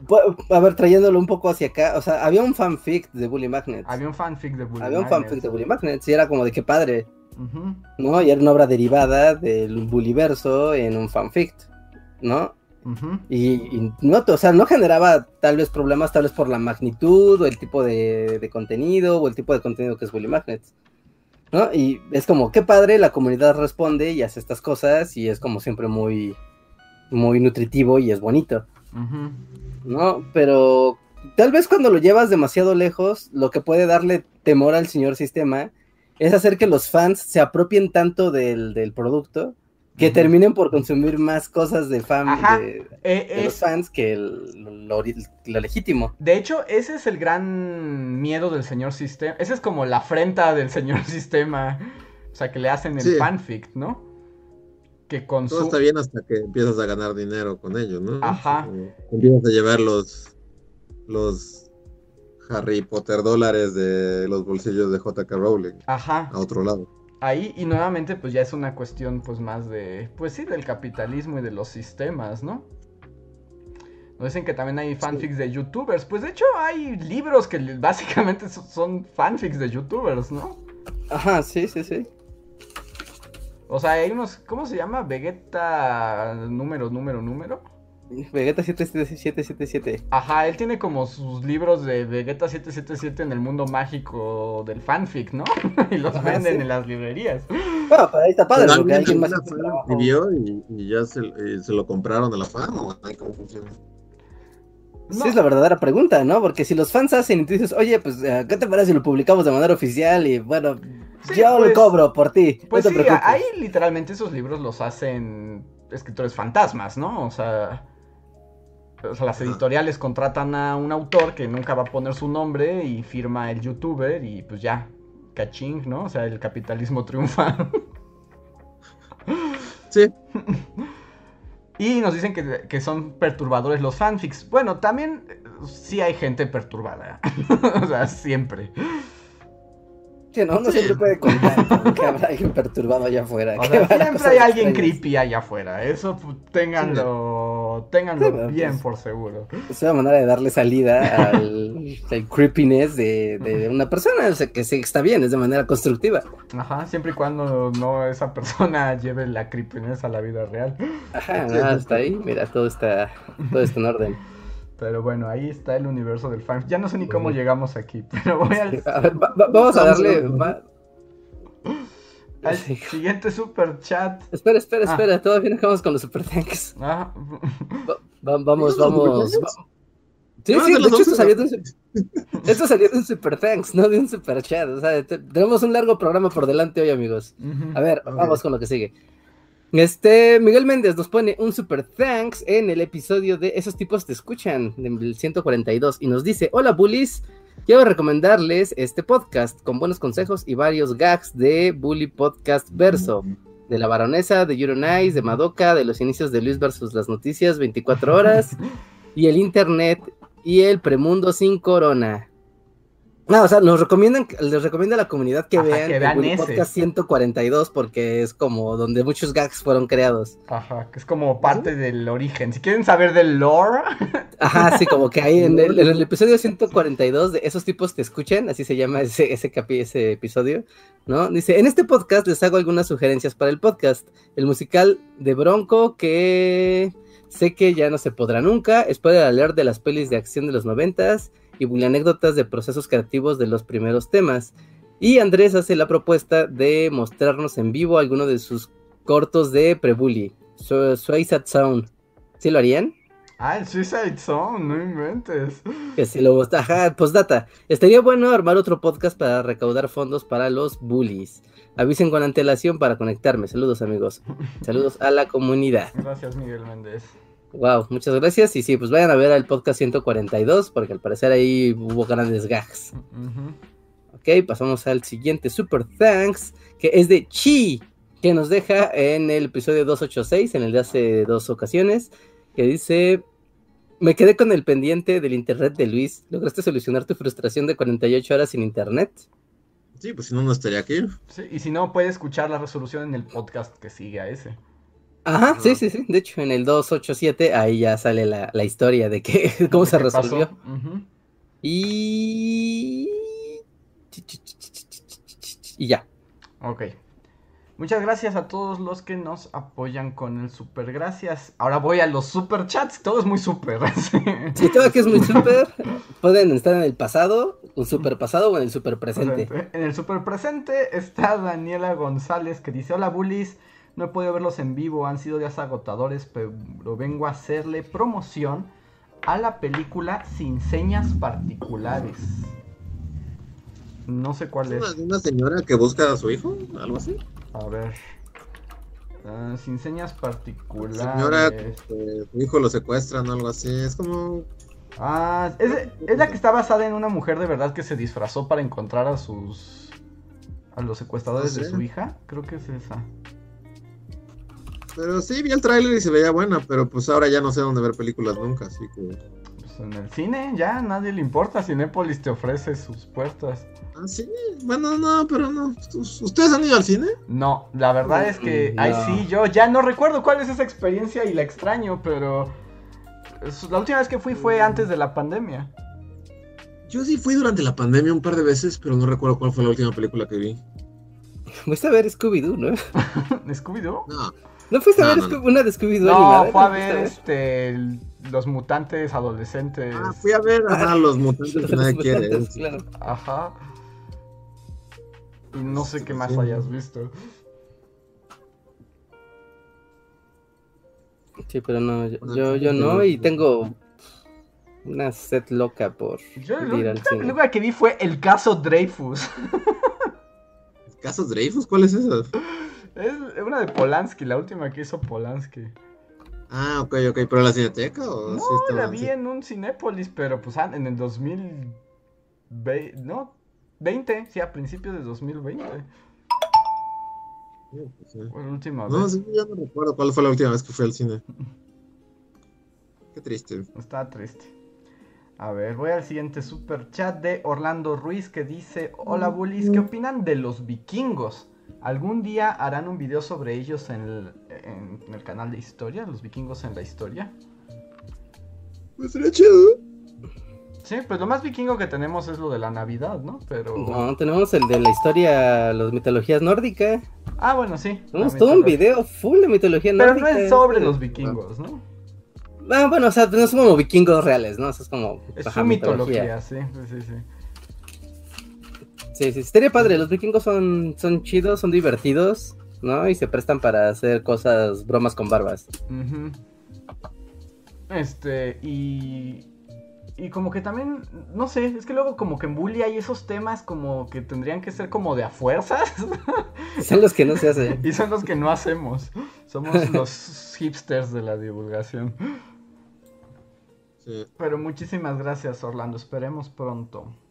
Luego tengo un super chat sin comentario de Ángel Trejo. Muchas gracias, Ángel. Recuerda que si quieres decir algo, pon en un chat normal. Y si no, si solo quieres apoyarnos, muchísimas gracias. Eh, siguiente super chat es de Fercha Rivas que dice: Chicos, saluden a mi madre que está aquí viéndolos conmigo. Saludos a la mamá de Fercha. Saludos, saludos. Y Jin Nara 15, gracias, nos dice: Soñé que hacían un bully podcast en vivo en un estadio de básquet. Solo ustedes tres. En unas sillitas en medio y todos nosotros del chat sentados en las gradas. Se acabó rápido por no tener super chat. Para estar en el sueño, sí, hay que tener super chat. Veían incómodos, pero nosotros estábamos felices. Se veían incómodos, pero nosotros estábamos felices.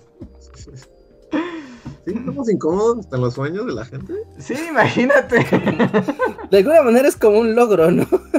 Es como, wow. Los poderes de ser incómodo en sueños ajenos.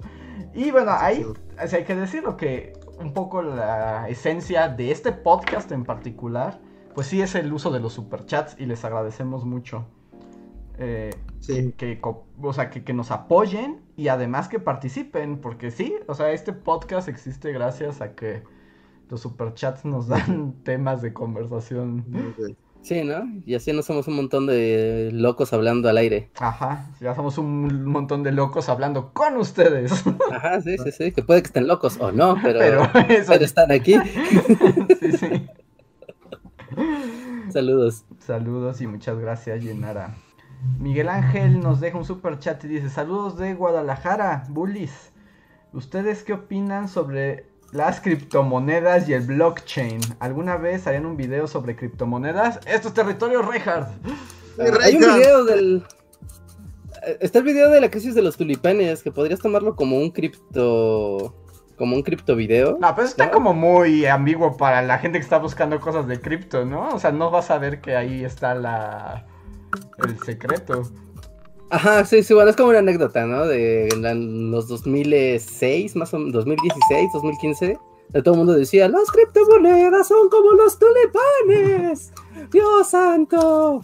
Pero, pero no, no, las criptos son, son chidas, están cambiando el mundo de mil maneras diferentes, ¿no? Están destruyendo la economía centralizada como la conocemos, que eso es algo muy bueno. ¿no? O díganme, ustedes le ven un banco y dicen, ah, sí, no, cuiden, cuidemos a los bancos, es lo mejor que nos ha pasado. No, No, no, es. nadie debe cuidar a su banquero, ¿no?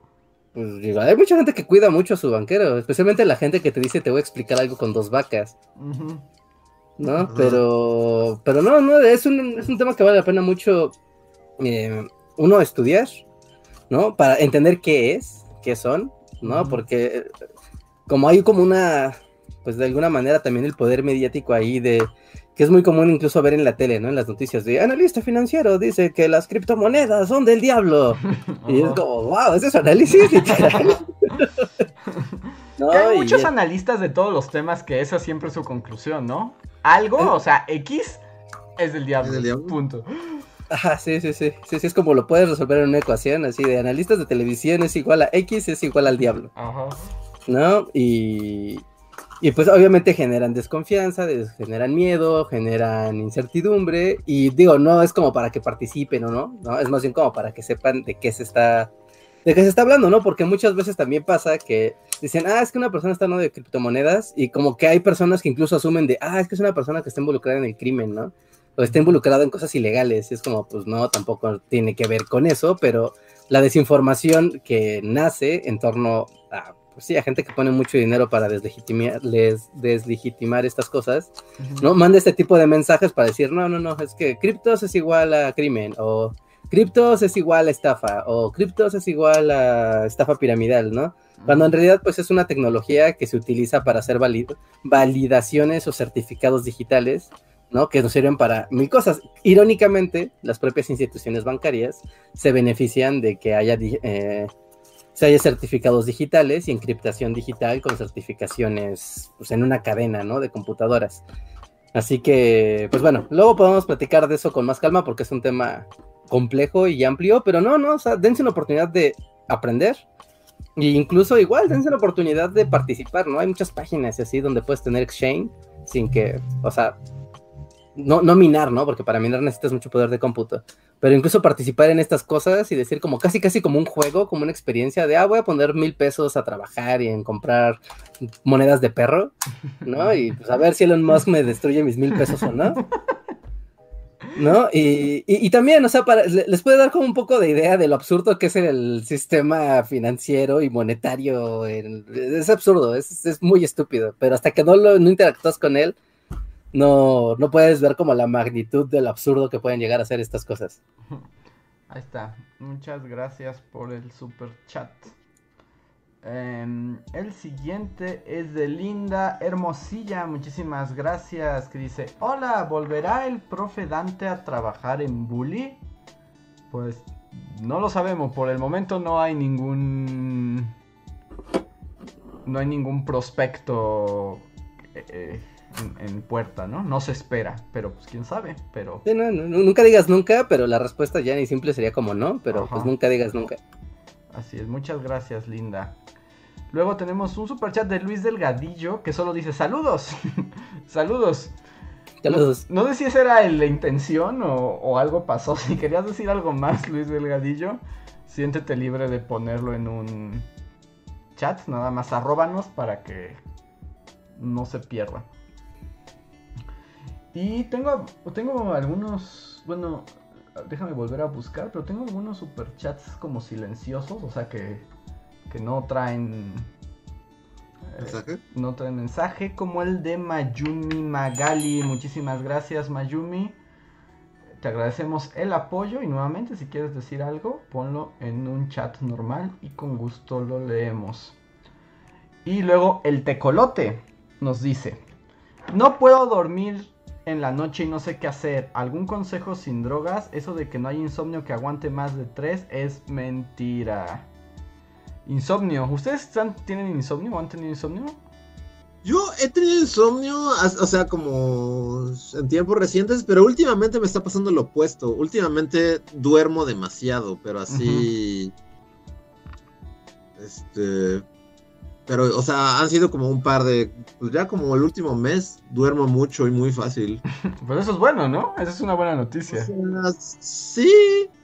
Sí, no, es bueno. Porque no me gusta nada. No hay nada que odie más que el insomnio. Entonces. Sí, no es muy frustrante. Una solución para el no insomnio. Cuando tengo, pues simplemente no hay escape de él. ¿No? ¿Nunca has podido escapar del insomnio? No. ¿Tú, Reicher, te dijiste que tenías un consejo? Sí, porque a mí sí me ha pasado eso del insomnio así muchas veces en mi vida, así que Mm, sé lo frustrante y horrible que luego sí puede llegar a ser. Pero eh, una buena solución para el insomnio es tratar de eh, ocuparte lo más posible en cosas, o sea, no nada más como en cosas que son tus hobbies o tu trabajo, ¿no? Sino también como en cosas de tu propia manutención que te mantengan ocupado todo el día, porque el cuerpo responde muy bien a, querer descansar cuando está ocupado, pero si tienes tiempos de ocio o de placer, como, ah, voy a estar jugando videojuegos todo el día, y mira, ¿no? Llevo 16 horas jugando videojuegos y entonces no me da sueño, ¿no? Pero en realidad como que tu cerebro, tu mente lo detecta como una actividad placentera, entonces no quiere detenerse. Pero si por ejemplo es como de, ah, pues tengo que estar, tengo que acabar un trabajo, tengo que trabajar para mis cosas, tengo que hacerme desde el que hacer de tu casa o tu comida, cosas que pueden ser hasta muy cotidianas, pero si es como de, tú las tienes que hacer y tú tienes que ocuparte de eso, o sea, va a hacer que tu cuerpo y tu mente también desee descansar. O sea, pero durante el día o cuando tienes el insomnio? O sea, cuando tienes el insomnio te pones a cocinar. No, no, durante el día. Durante el día, durante el día. Ah, yo pensé que te ponías así a, pagar tus impuestos. sí, sí, yo también tiene sentido. no, no, no, durante el día para prevenir que ocurra el insomnio. No, porque ya cuando estás en la noche y así con onda de, pues, ahora, ¿qué, qué hago? Que también puede funcionar, ¿no? Ponte a hacer algo de tarea, ¿no? Algo de trabajo. Sí, ajá, barrer o ponerte a, doblar tu ropa, no sé, o sea, cosas que siempre en la casa siempre va a haber alguna tontería que hacer, ¿no? O sea, obviamente no te pongas a lavar la ropa a las 2 de la mañana, no te va a dar un resfriado o algo así, pero, o sea, ponte a hacer cosas que sean tarea, tarea, no Pero que no impliquen como mucho pensamiento, ¿no? Porque no, no. Ajá. Justamente ese es el, ajá, justo ese es el, el, como ponte a lavar los platos, cosas así. No requiere como tu actividad mental, sino requiere que te pongas una tarea y entonces tu cerebro se va a decir, bueno, ya me cansé, ya vámonos a dormir. ¿No? Eso a mí me ha funcionado como muy bien, el de pues, ponte a hacer qué hacer, vas a ver cómo te va a dar sueño. O sea, pero, pero bueno, sí, eso es como cuando haces como toda la, la rutina, ¿no? Para no llegar al insomnio. O sea, pero ya tú también eres de la opinión de que ya que tienes el insomnio no hay nada que hacer.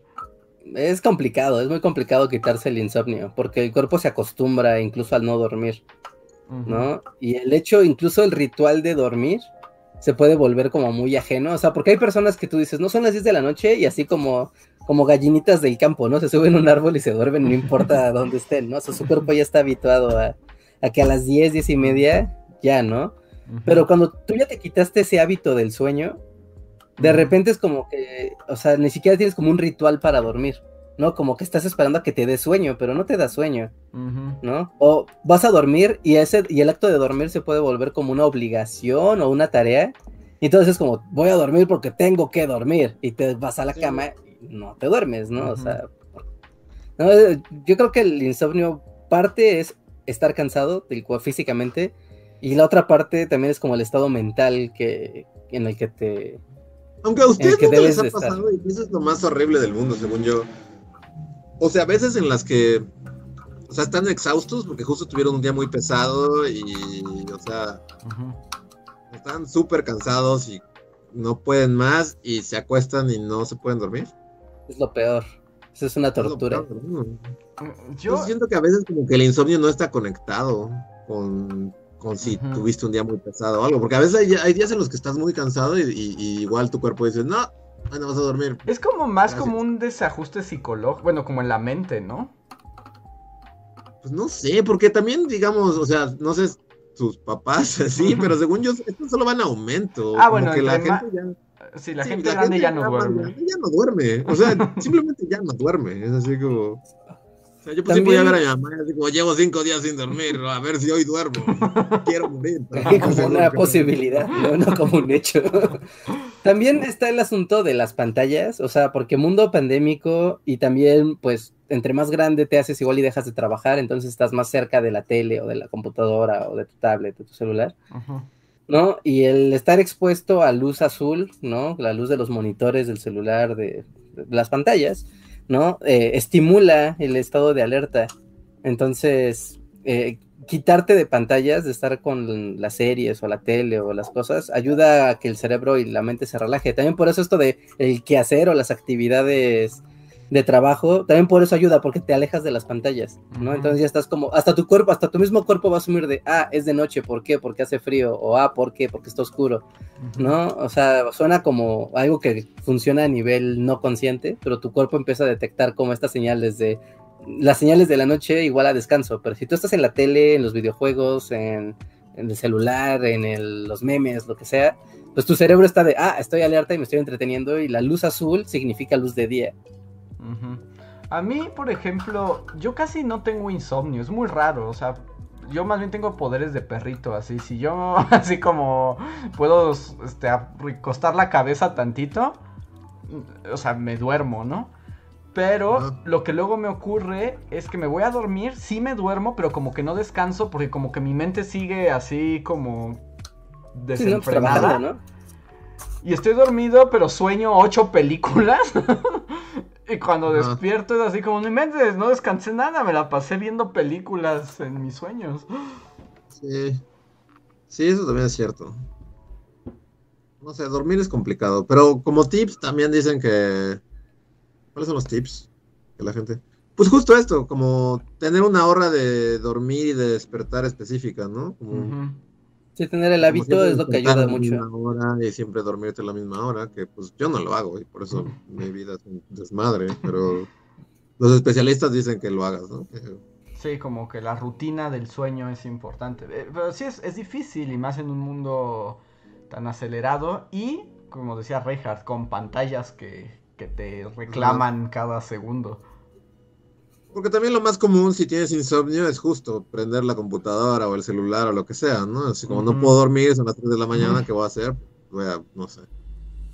Sí, no, pues voy a ver acá unos, voy a ver Twitter, ¿no? No Twitter sé. Europa. Ajá, no, veo Twitter. sí. Sí, pero sí, no, la, la... o- o- o- ¿Usted no tiene como una lista así de YouTube de videos? Yo siempre termino viendo videos así como de los tops de los 10 aviones más impresionantes de la Unión Soviética. O sea, siempre tengo ese momento en el que es así como, ya va a amanecer y yo estoy viendo un video acerca de... Un bombardero. que mandó a construir Stalin y que dejó abandonado. Y es así como, ¿por qué esta cosa? ¿Por qué? ¿Cómo llegué? ¿Por, por qué mi vida adulta es esto? Es mi vida. Bueno, fíjate que ese tipo de cosas eh, también luego funcionan como, o sea, en esta onda del ritual del sueño, yo ah, hubo un tiempo en el que para dormir, tal cual, junto a mi buró, ponía el celular así, pues acostadito, o sea, la pantalla viendo hacia mí, y ponía, pues, algún canal que me gustara, así, y lo ponía a andar, aunque fueran, o sea, pero videos repetidos, no videos que ya había visto, sino videos repetidos. No, y era como, de "Ah, este canal ya lo vi completo y lo voy, pues, yo sé que me gustan estos videos, lo voy a ver para que me fondee. Y entonces, pues sí lo voy a estar viendo, pero eventualmente me va a dar sueño y voy a estarlo escuchando y lo voy a tener de sonido de fondo y esto me va a eventualmente ayudar a, a dormir. Y sí funcionaba, pero suena enfermizo. Y aparte funciona solo si estás solo. O sea, si estás solo en, en, pues, en la habitación o no interrumpes con la mu o sea, con eso, pues está bien, porque dormir con audífonos, pues no se, bueno, ah, yo no puedo, ¿no? Ni con chicharitos, ni con metestos menos. ¿No? Entonces, si estás en una habitación tú solo, pues sí funciona, porque puedes poner el celular con, sonando y no hay problema. Pero si hay más personas en la habitación, pues entonces ahí esa no es una muy buena opción. Sí, ¿no? Sí. Yo, por ejemplo, cuando, o sea, yo sí ya el momento de dormir más bien es como apagar todo y silencio absoluto, ¿no? Como porque Pero luego... si ya tienes como, o sea, yo me refiero como, a- si ya como, bueno, a mí me pasa, o sea, como que sí tratas de ya apagar todo, Ujú. y luego tienes como dos horas de estar así de, bueno, voy a intentar dormir. Bueno, no Y solo revolcándote en la cama, Ajá. deseando Y de dormir. repente te y no dormir. desesperas. O bueno, a mí me pasa que me desespero y es como, bueno, ya, o sea, obviamente no voy a dormir, no estoy ni cerca, son las 3 de la mañana Ajá. y no voy a dormir. Y ya es como te paras y eh, pones videos de los 10, las 10 armas que la CIA usó durante la Guerra Fría. Aquí estamos otra vez, YouTube. Tú y que yo. hablando de eh, desde que mencionaste Curiosity, ahora mm, todas mis redes sociales están entra Curiosity, Pero contrátalo. creo que es algo, porque a mí me pasó lo mismo. A mí igual me, comentaron de Curiosity.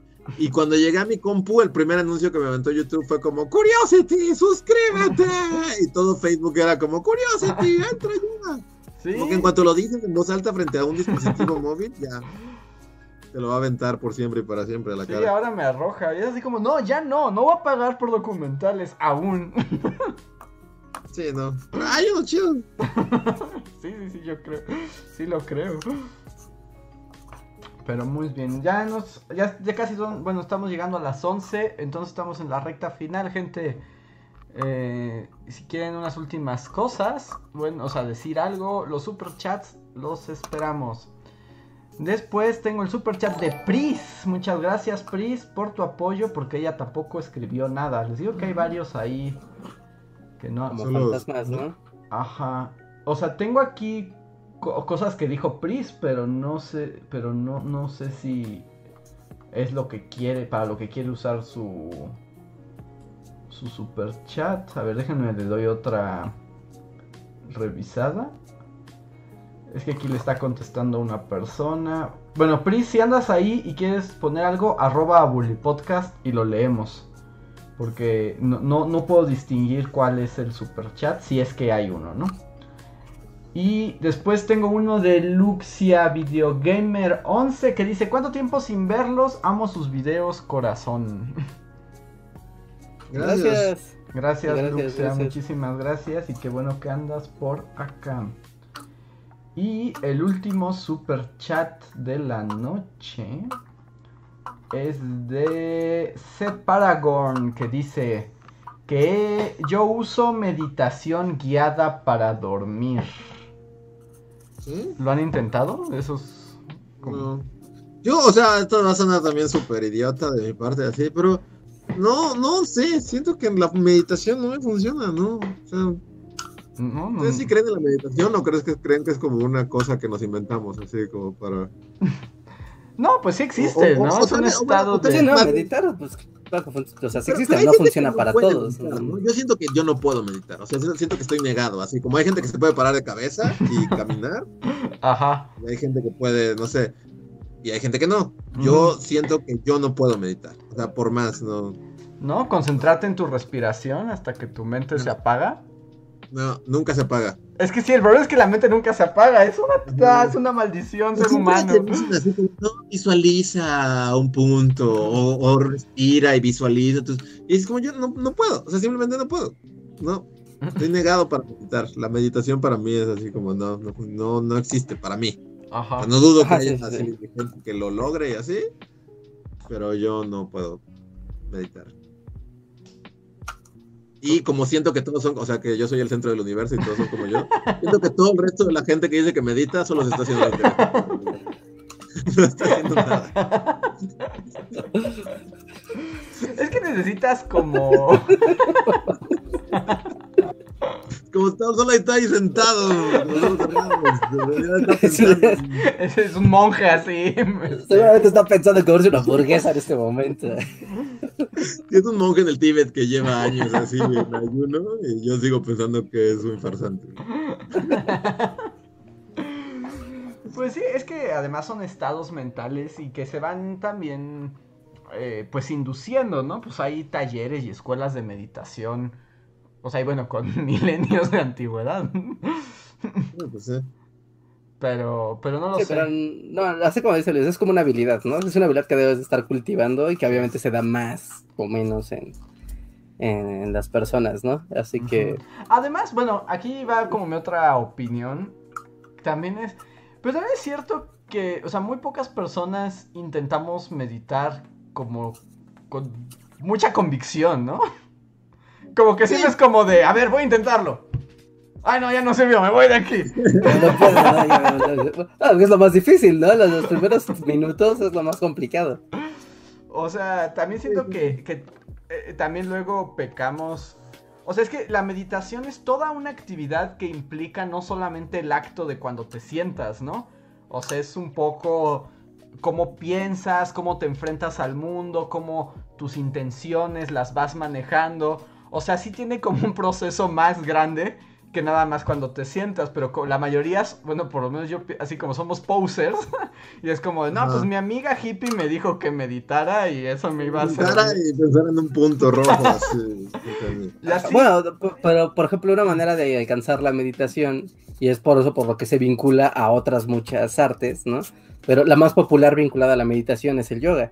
Y hacer posiciones de yoga, cualquiera que haya tratado de hacer yoga sabrá que es el infierno, es muy complicado, es muy difícil, requiere mucha disciplina. Requiere todo un trabajo de tu cuerpo y de tu Ajá, entonces una manera de desconectar tu mente del mundo exterior y de las ideas que tienes, justamente las posiciones de yoga ayudan. ¿Por qué? Porque requieren mucha concentración para poderlas hacer correctamente y para mantenerse en ellas. Entonces, al estar concentrado en tu cuerpo y en el dolor que estás ejerciendo sobre tu cuerpo, porque cualquiera que haya hecho yoga sabrá que las posiciones de yoga no suelen ser muy confortables, al contrario, son dolorosas. Bueno, cuando ya las dominas, ya. Cuando las dominas es como de, oh, wow, llegué a este punto y no me debo de mover aquí porque es muy cómodo y estoy muy bien y siento como mi cuerpo está en una posición de bienestar. ¿No? Pero, o sea, hasta hacer como de, ah, mira, estírate, ah, mi espalda. o sea, no vas a hacer Dalsim la primera sesión. Ajá, sí, sí, sí, pero por eso como la parte física va tan vinculada a la parte mental en, en el yoga, ¿no? Y es lo que permite como que tu mente que está pensando en no sé, ¿no? Tengo que hacer un video la otra semana, Dios mío, ¿de qué habrá sido? Ah, el otro día dejaron un comentario muy feo, maldito, maldito sea. Y ya ah, tengo hambre, no hay papas en la casa. Y estás así, ¿no? Así, bla, bla, bla, bla, bla, pensando tonterías, porque la mente así es, no se calla nunca. Y una manera de lograr que se calle es, es enfocando esa atención en tu cuerpo. Y una manera de enfocar la atención en tu cuerpo es generando una posición compleja o, pues sí, una posición de yoga en este caso. Pero pueden ser muchas actividades, ¿eh? O sea, una persona puede alcanzar la meditación haciendo mil actividades, por ejemplo, así, por ejemplo, les ejemplo para, como para ti. No, por ejemplo, cuando tú estás dibujando y estás completamente así eh, concentrado al 100% en hacer un dibujo que puedas decir, esto es un dibujo complejo, ¿no? O sea, requiere mi total concentración. Y cuando tú estás dibujando eso, tal vez no estás pensando en el mundo exterior, estás concentrado totalmente en tu, en tu quehacer. Bueno, sí, eso puede ser. Y eso, te puede y eso te puede desapegar de la mente y ayudar a relajarte. Sí, son tipos de meditación. Lo que pasa es que no es una meditación como tan intencionada, ¿no? Más bien es algo que ocurrió. Ajá, bueno, pero ya que sabes que eso pasa. Entras como en trance, ¿no? Así como dibujando lo que sea. Y, pues sí, justo te olvidas como de todo y estás como. Pero ya que, sabes que eso pasa, puedes provocártelo, ¿no? De, ah, pues voy a... O sea, por ejemplo, por eso es tan popular como estos libros como de, de mandalas y así. O sea, porque lo que te hacen es como, si tú tienes como, como de, ah, pues vamos a dibujar acá una flor toda ñoña, ¿eso qué? Pero no, es como una manera de, mira, ¿no? Depende del tipo de cerebro y de ansiedad que tenga tu cuerpo. Es, es como vas a poder canalizar como esa tensión para concentrarte y desconectarte de lo demás, porque todos somos muy diferentes en ese sentido. Y las prácticas de meditación también se se practican y se cultivan, ¿no? O sea, los grandes maestros de la meditación, o sea, es diario lo hacen, ¿no? O sea, tienen sus formas y es constante. O sea, Así es. Porque muchas veces como en esta onda New Age parece que es como una especie de remedio, ¿no? Es como de, estoy muy estresado, medito una tarde y ya como que puedo continuar, ¿no? y más bien es un, sí, es integrarlo a tu rutina de, vida. ajá, por ejemplo, las personas que, o sea, que también, por ejemplo, otro punto donde la meditación y la desconexión de la mente eh, funciona como mucho es con las personas que practican artes marciales. ¿Por qué? Porque también es como algo que va vinculado a la disciplina, a la disciplina corporal y a la disciplina de tengo que hacer ciertas cosas en mi día, sí o sí, ¿no? Y la disciplina es es muy complicada, ¿no? El tener disciplina en algo, en lo que sea, es, muy difícil, ¿no? Y se va alcanzando con la práctica, ¿no? O sea, igual la disciplina no es como, como la onda de ser un militar y pues estar firme y, y decir, ah, sí, yo hago lo que me diga. No, no, la disciplina es poder, es poder eh, tener objetivos, metas, acciones que tú haces porque te gustan y sabes que las tienes que hacer sí o sí. ¿no? Por ejemplo, un ejemplo de disciplina tal vez aquí muy local es nosotros sacamos un video cada semana. Y hacerlo es un ejemplo de disciplina constante porque a veces hacer un cumplir con esta meta, con esta tarea implica muchas dificultades, implica obstáculos, implica pues cosas que no son fáciles y que tienes que sortear para que para lograr alcanzar un objetivo. ¿no? O como lo puede ser de yo tengo la disciplina de hacer 10 sentadillas, 10 sentadillas diarias. Puede ser como de, ay, no manches, 10 sentadillas es nada. Pero el solo decir de, lo voy a hacer porque lo voy a hacer diario, y se van a dar cuenta que no es fácil hacerlo diario, porque de alguna manera como que uno naturalmente es indisciplinado y es como, no, no lo voy a hacer, no quiero, no puedo, no, no tengo ganas. Y es algo que en realidad es algo muy sencillo de hacer. ¿no? Pero generar disciplina también te ayuda a que cuando tú ejecutas ese algo que te da disciplina, también te ayuda a desconectarte del resto del mundo, porque estás concentrado en, no, tengo que hacer esto que es mi, mi, mi acción, cosa. mi cosa diaria, ¿no? Ujú. Sí, sí, sí. Sí, es pelear contra tu mente, que es el peor enemigo de todos. Sí, sí, la disciplina es como un gran regalo, pero que solo consigues con sangre, ¿no? No, no, no, no, no llega con puro placer, pero se vuelve placentero cuando ya tienes una acción disciplinada, en lo que sea, ¿no? Sí, lo que sea, y tiene que ser algo que también te agrade, ¿no? O sea, Sí, tampoco vas a también. hacer algo que digas, "Eh, ¿esto qué? Qué horror. sí. Y muy bien, pues yo creo que con eso... Ah, bueno, Prisa al final sí nos escribió que dice que sí se animarían a leer o a interpretar sus fanfics onda la compañía de teatro conspiranoid. Pues no lo sé, yo nunca he sabido. Pues yo yo nunca he diría visto. que dependiendo qué tan creepy sea el fanfic. Ah, sí, sí, sí, exacto. O sea, si es extremadamente creepy, no. Bueno, pero, es- pero, pero no hay que asumir que son creepies, ¿no? De como por definición. Son creepy, Rehard. Sí, seguramente son creepy Reinhardt. O sea, si es muy, muy creepy, no. Si es creepy normal, así como las aventuras de los Bully Magnets en la tierra de la historia, eh, sí estaría dispuesto. Sí, ¿Nunca vieron ese capítulo de Gumball donde tienen como una fan que les hace Ah, sí, fanfics? está buenísimo. Y al principio es como muy creepy, pero después ya están como muy clavados de saber que siguen la historia que está escribiendo. Pero es muy creepy, Reinhardt. El Pero punto sí ahí es que es creepy. interesante. Lo único que llegué a ver o que medio recuerdo de nosotros es uno que hicieron como que éramos personajes históricos. ¿no? Ah, que Como cada quien dibujado, ¿no? Ajá. Ujú. Y por ejemplo. No me acuerdo en qué periodo estaba, estábamos. Mm, sí, ¿cómo era ese? Sí, hasta hicieron un dibujo, era como un cómic. Ajá, y como que cada quien estaba en un periodo histórico y ya, ¿no? Pero ese Ajá. no era creepy, era No. solamente como los bullies en la historia. Entonces, Sí, tal eso- vez algo así. Algo así, sí. Ya si se ponen muy extraños, y es Human Centipede, Bully Magnets, Nel. No. definitivamente.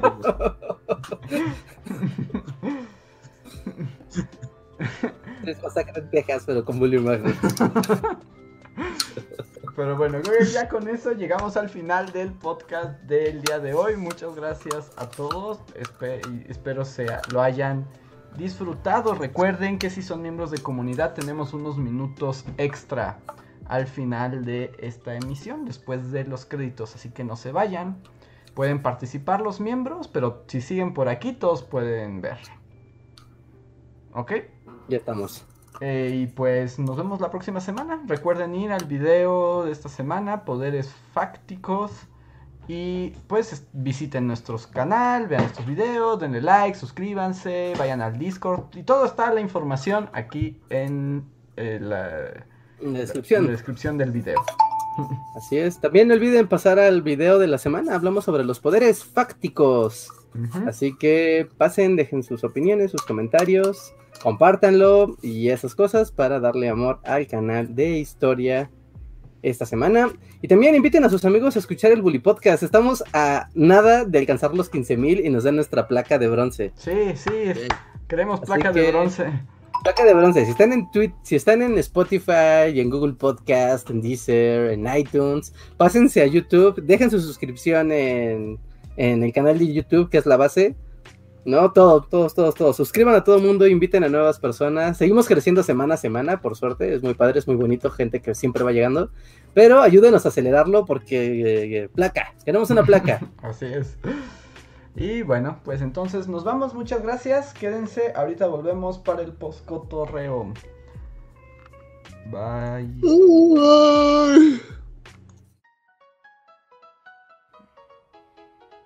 Síguenos en Facebook, Twitter y YouTube con el usuario Bully Magnets. También suscríbete a nuestro podcast en iTunes y en la app de Mixler para tener lo más nuevo de nuestros contenidos siempre a la mano. Deja tus comentarios, suscríbete, compártenos con tus amigos y recuerda, Bully Magnets, donde la historia en verdad es divertida.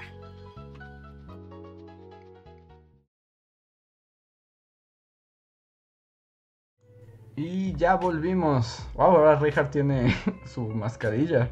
Como mascarilla, pero me gusta pensar que es como un pico de ave. ¿Como el doctor Peste? Ajá. Es como... A mí esas no me gustan. ¿No te gustan? Usé de las de pico y como que siento que te asfixian, ¿no? ¿No? Se acostumbras, pero yo con tal de sentirme protegido, prefiero asfixiarme. Pues como para una frase así inmortal. Sí. El otro día estaba usando lentes oscuros y fue como, no manches, gente que utiliza lentes son unos héroes de la pandemia. Qué horrible es, usar horrible, lentes y cubrebocas a la es vez. horrible. O sea, yo por aquí ya cuando estoy dentro de mi casa no traigo lentes, pero en el mundo real, pues traigo lentes y con el tapabocas es una pesadilla. No, o sea, es horrible. O sea, porque aparte es como, no ves bien, te pones lentes para ver bien y el cubrebocas hace que no vuelvas a ver bien. Es, es un fastidio. Ujú. Pero según yo, solo es, la clave solo está en ponerlos encima del cubrebocas, ¿no? Sí, pero pues, o sea, pero no se mantiene ahí todo el tiempo, a veces se te va para atrás, o sea, ahí como que en el jaleo cotidiano, siempre hay un momento en el que no ves. Ajá, sí, sí, sí, sí, sí. Es como. Como, como complicado, ¿no? De- también cada quien se acomoda los lentes como más. Algunos que se lo ponen como bien pegado hacia la nariz, hay quien se los pone así como más pegadillos, ¿no? Más, a- más al frente. Depende cómo, cómo te va a estorbar, pero como sea, qué horrible descubrimiento. Sí, que también, por ejemplo, no inventes todo lo que va la pandemia, no he usado lentes de contacto. Ya están todos secos así. Sí, ¿no? Los únicos que tenía justo se secaron y pues es que ya no he ido y de hecho necesito una graduación nueva, pero como que me da cosa ir a que me piquen los ojos en pandemia. Sí, pues sí. Pero Sí, pues ya, viviremos en pandemia por Sí, siempre, ¿no? un poco también es como aceptarlo. Sí, ¿no? Como que un poco es ir y ver cómo es el protocolo de cómo hacen las cosas y ya ver, ¿no? Tal vez ya que tenga bien. la segunda dosis de la vacuna ya me anime a, a los protocolos de graduación de lentes. Y bueno, le doy la bienvenida a los miembros de eh, Bully Podcast que están aquí. Daniel Salamanca, John Racer, Shareni, Gaby Go, Separagon, Gaby Go, Daniel Salamanca, Os Kicks, Jorge Reza, Daniel Salamanca también está aquí, creo que ya lo había mencionado. Nos dicen, hola bullies, hola, hola, ¿cómo están? John Racer nos dice, yo tengo que usar los lentes en el trabajo durante toda la jornada. El desmán es que se te empañan. Sí, totalmente. Jorge Reza dice que confirma y que es todavía más horrible si está lloviendo. bueno, sí, Sí, Sí, sí, sí, sí, claro. O sea, cualquier cosa que empañe cristal es un, es un, es un fastidio. dice John Racer, el consejo que dan es que más bien el cubrebocas tape bien el tronco de la nariz y así no pasa el aire. Pero igual pasa. No, igual pasa, ¿no? Por más que le hagas así, que le aprietes a la cosita de plástico. Sí, no, No, te- no, tendrías que tener ya esos que son como sellados, ¿no? Como los de boca. ¿Cómo les llaman? Tienen un nombre como boca de algo, pe- pero no- O- o como hocico de algo, no sé. pero que son como sellados. Vaya. Y nos pregunta Shareni que si alguien ha probado la cosa esa para evitar que se empañen por la lluvia, pero por dentro los lentes. no, No tengo idea. No, pues tienen cosas. Es que venden un montón de productos, pero nunca nada sirve. Es como ya, si estás ciego, tienes que vivir con ello, punto. Secretaría de Salud. El tren de las córneas, ¿cómo se llamaba ese? No existe, ¿no? El tren de la... Después de la salud, ¿no? Ajá, el tren de la salud. Que ponía córneas. Se ponía córneas, no, ya, yo creo que ya no existe.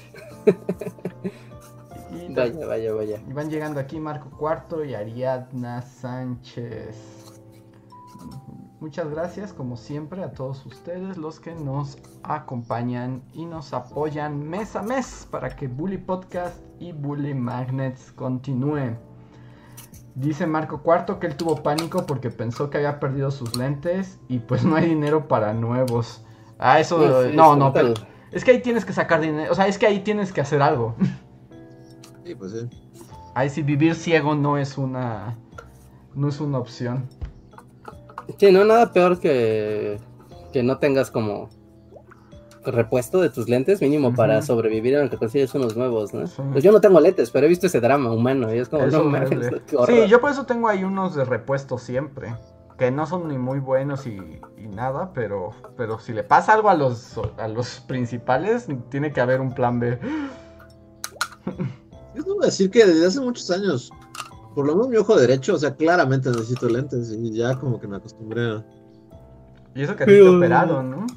Tú tienes que ver Sí. eso, ¿no? Porque se degrada más el, o sea, se degrada más la vista si no la vas conteniendo, ¿es cierto eso? Yo se degrada más en cuanto la atiendes, ¿no? ¿Por No qué? sé.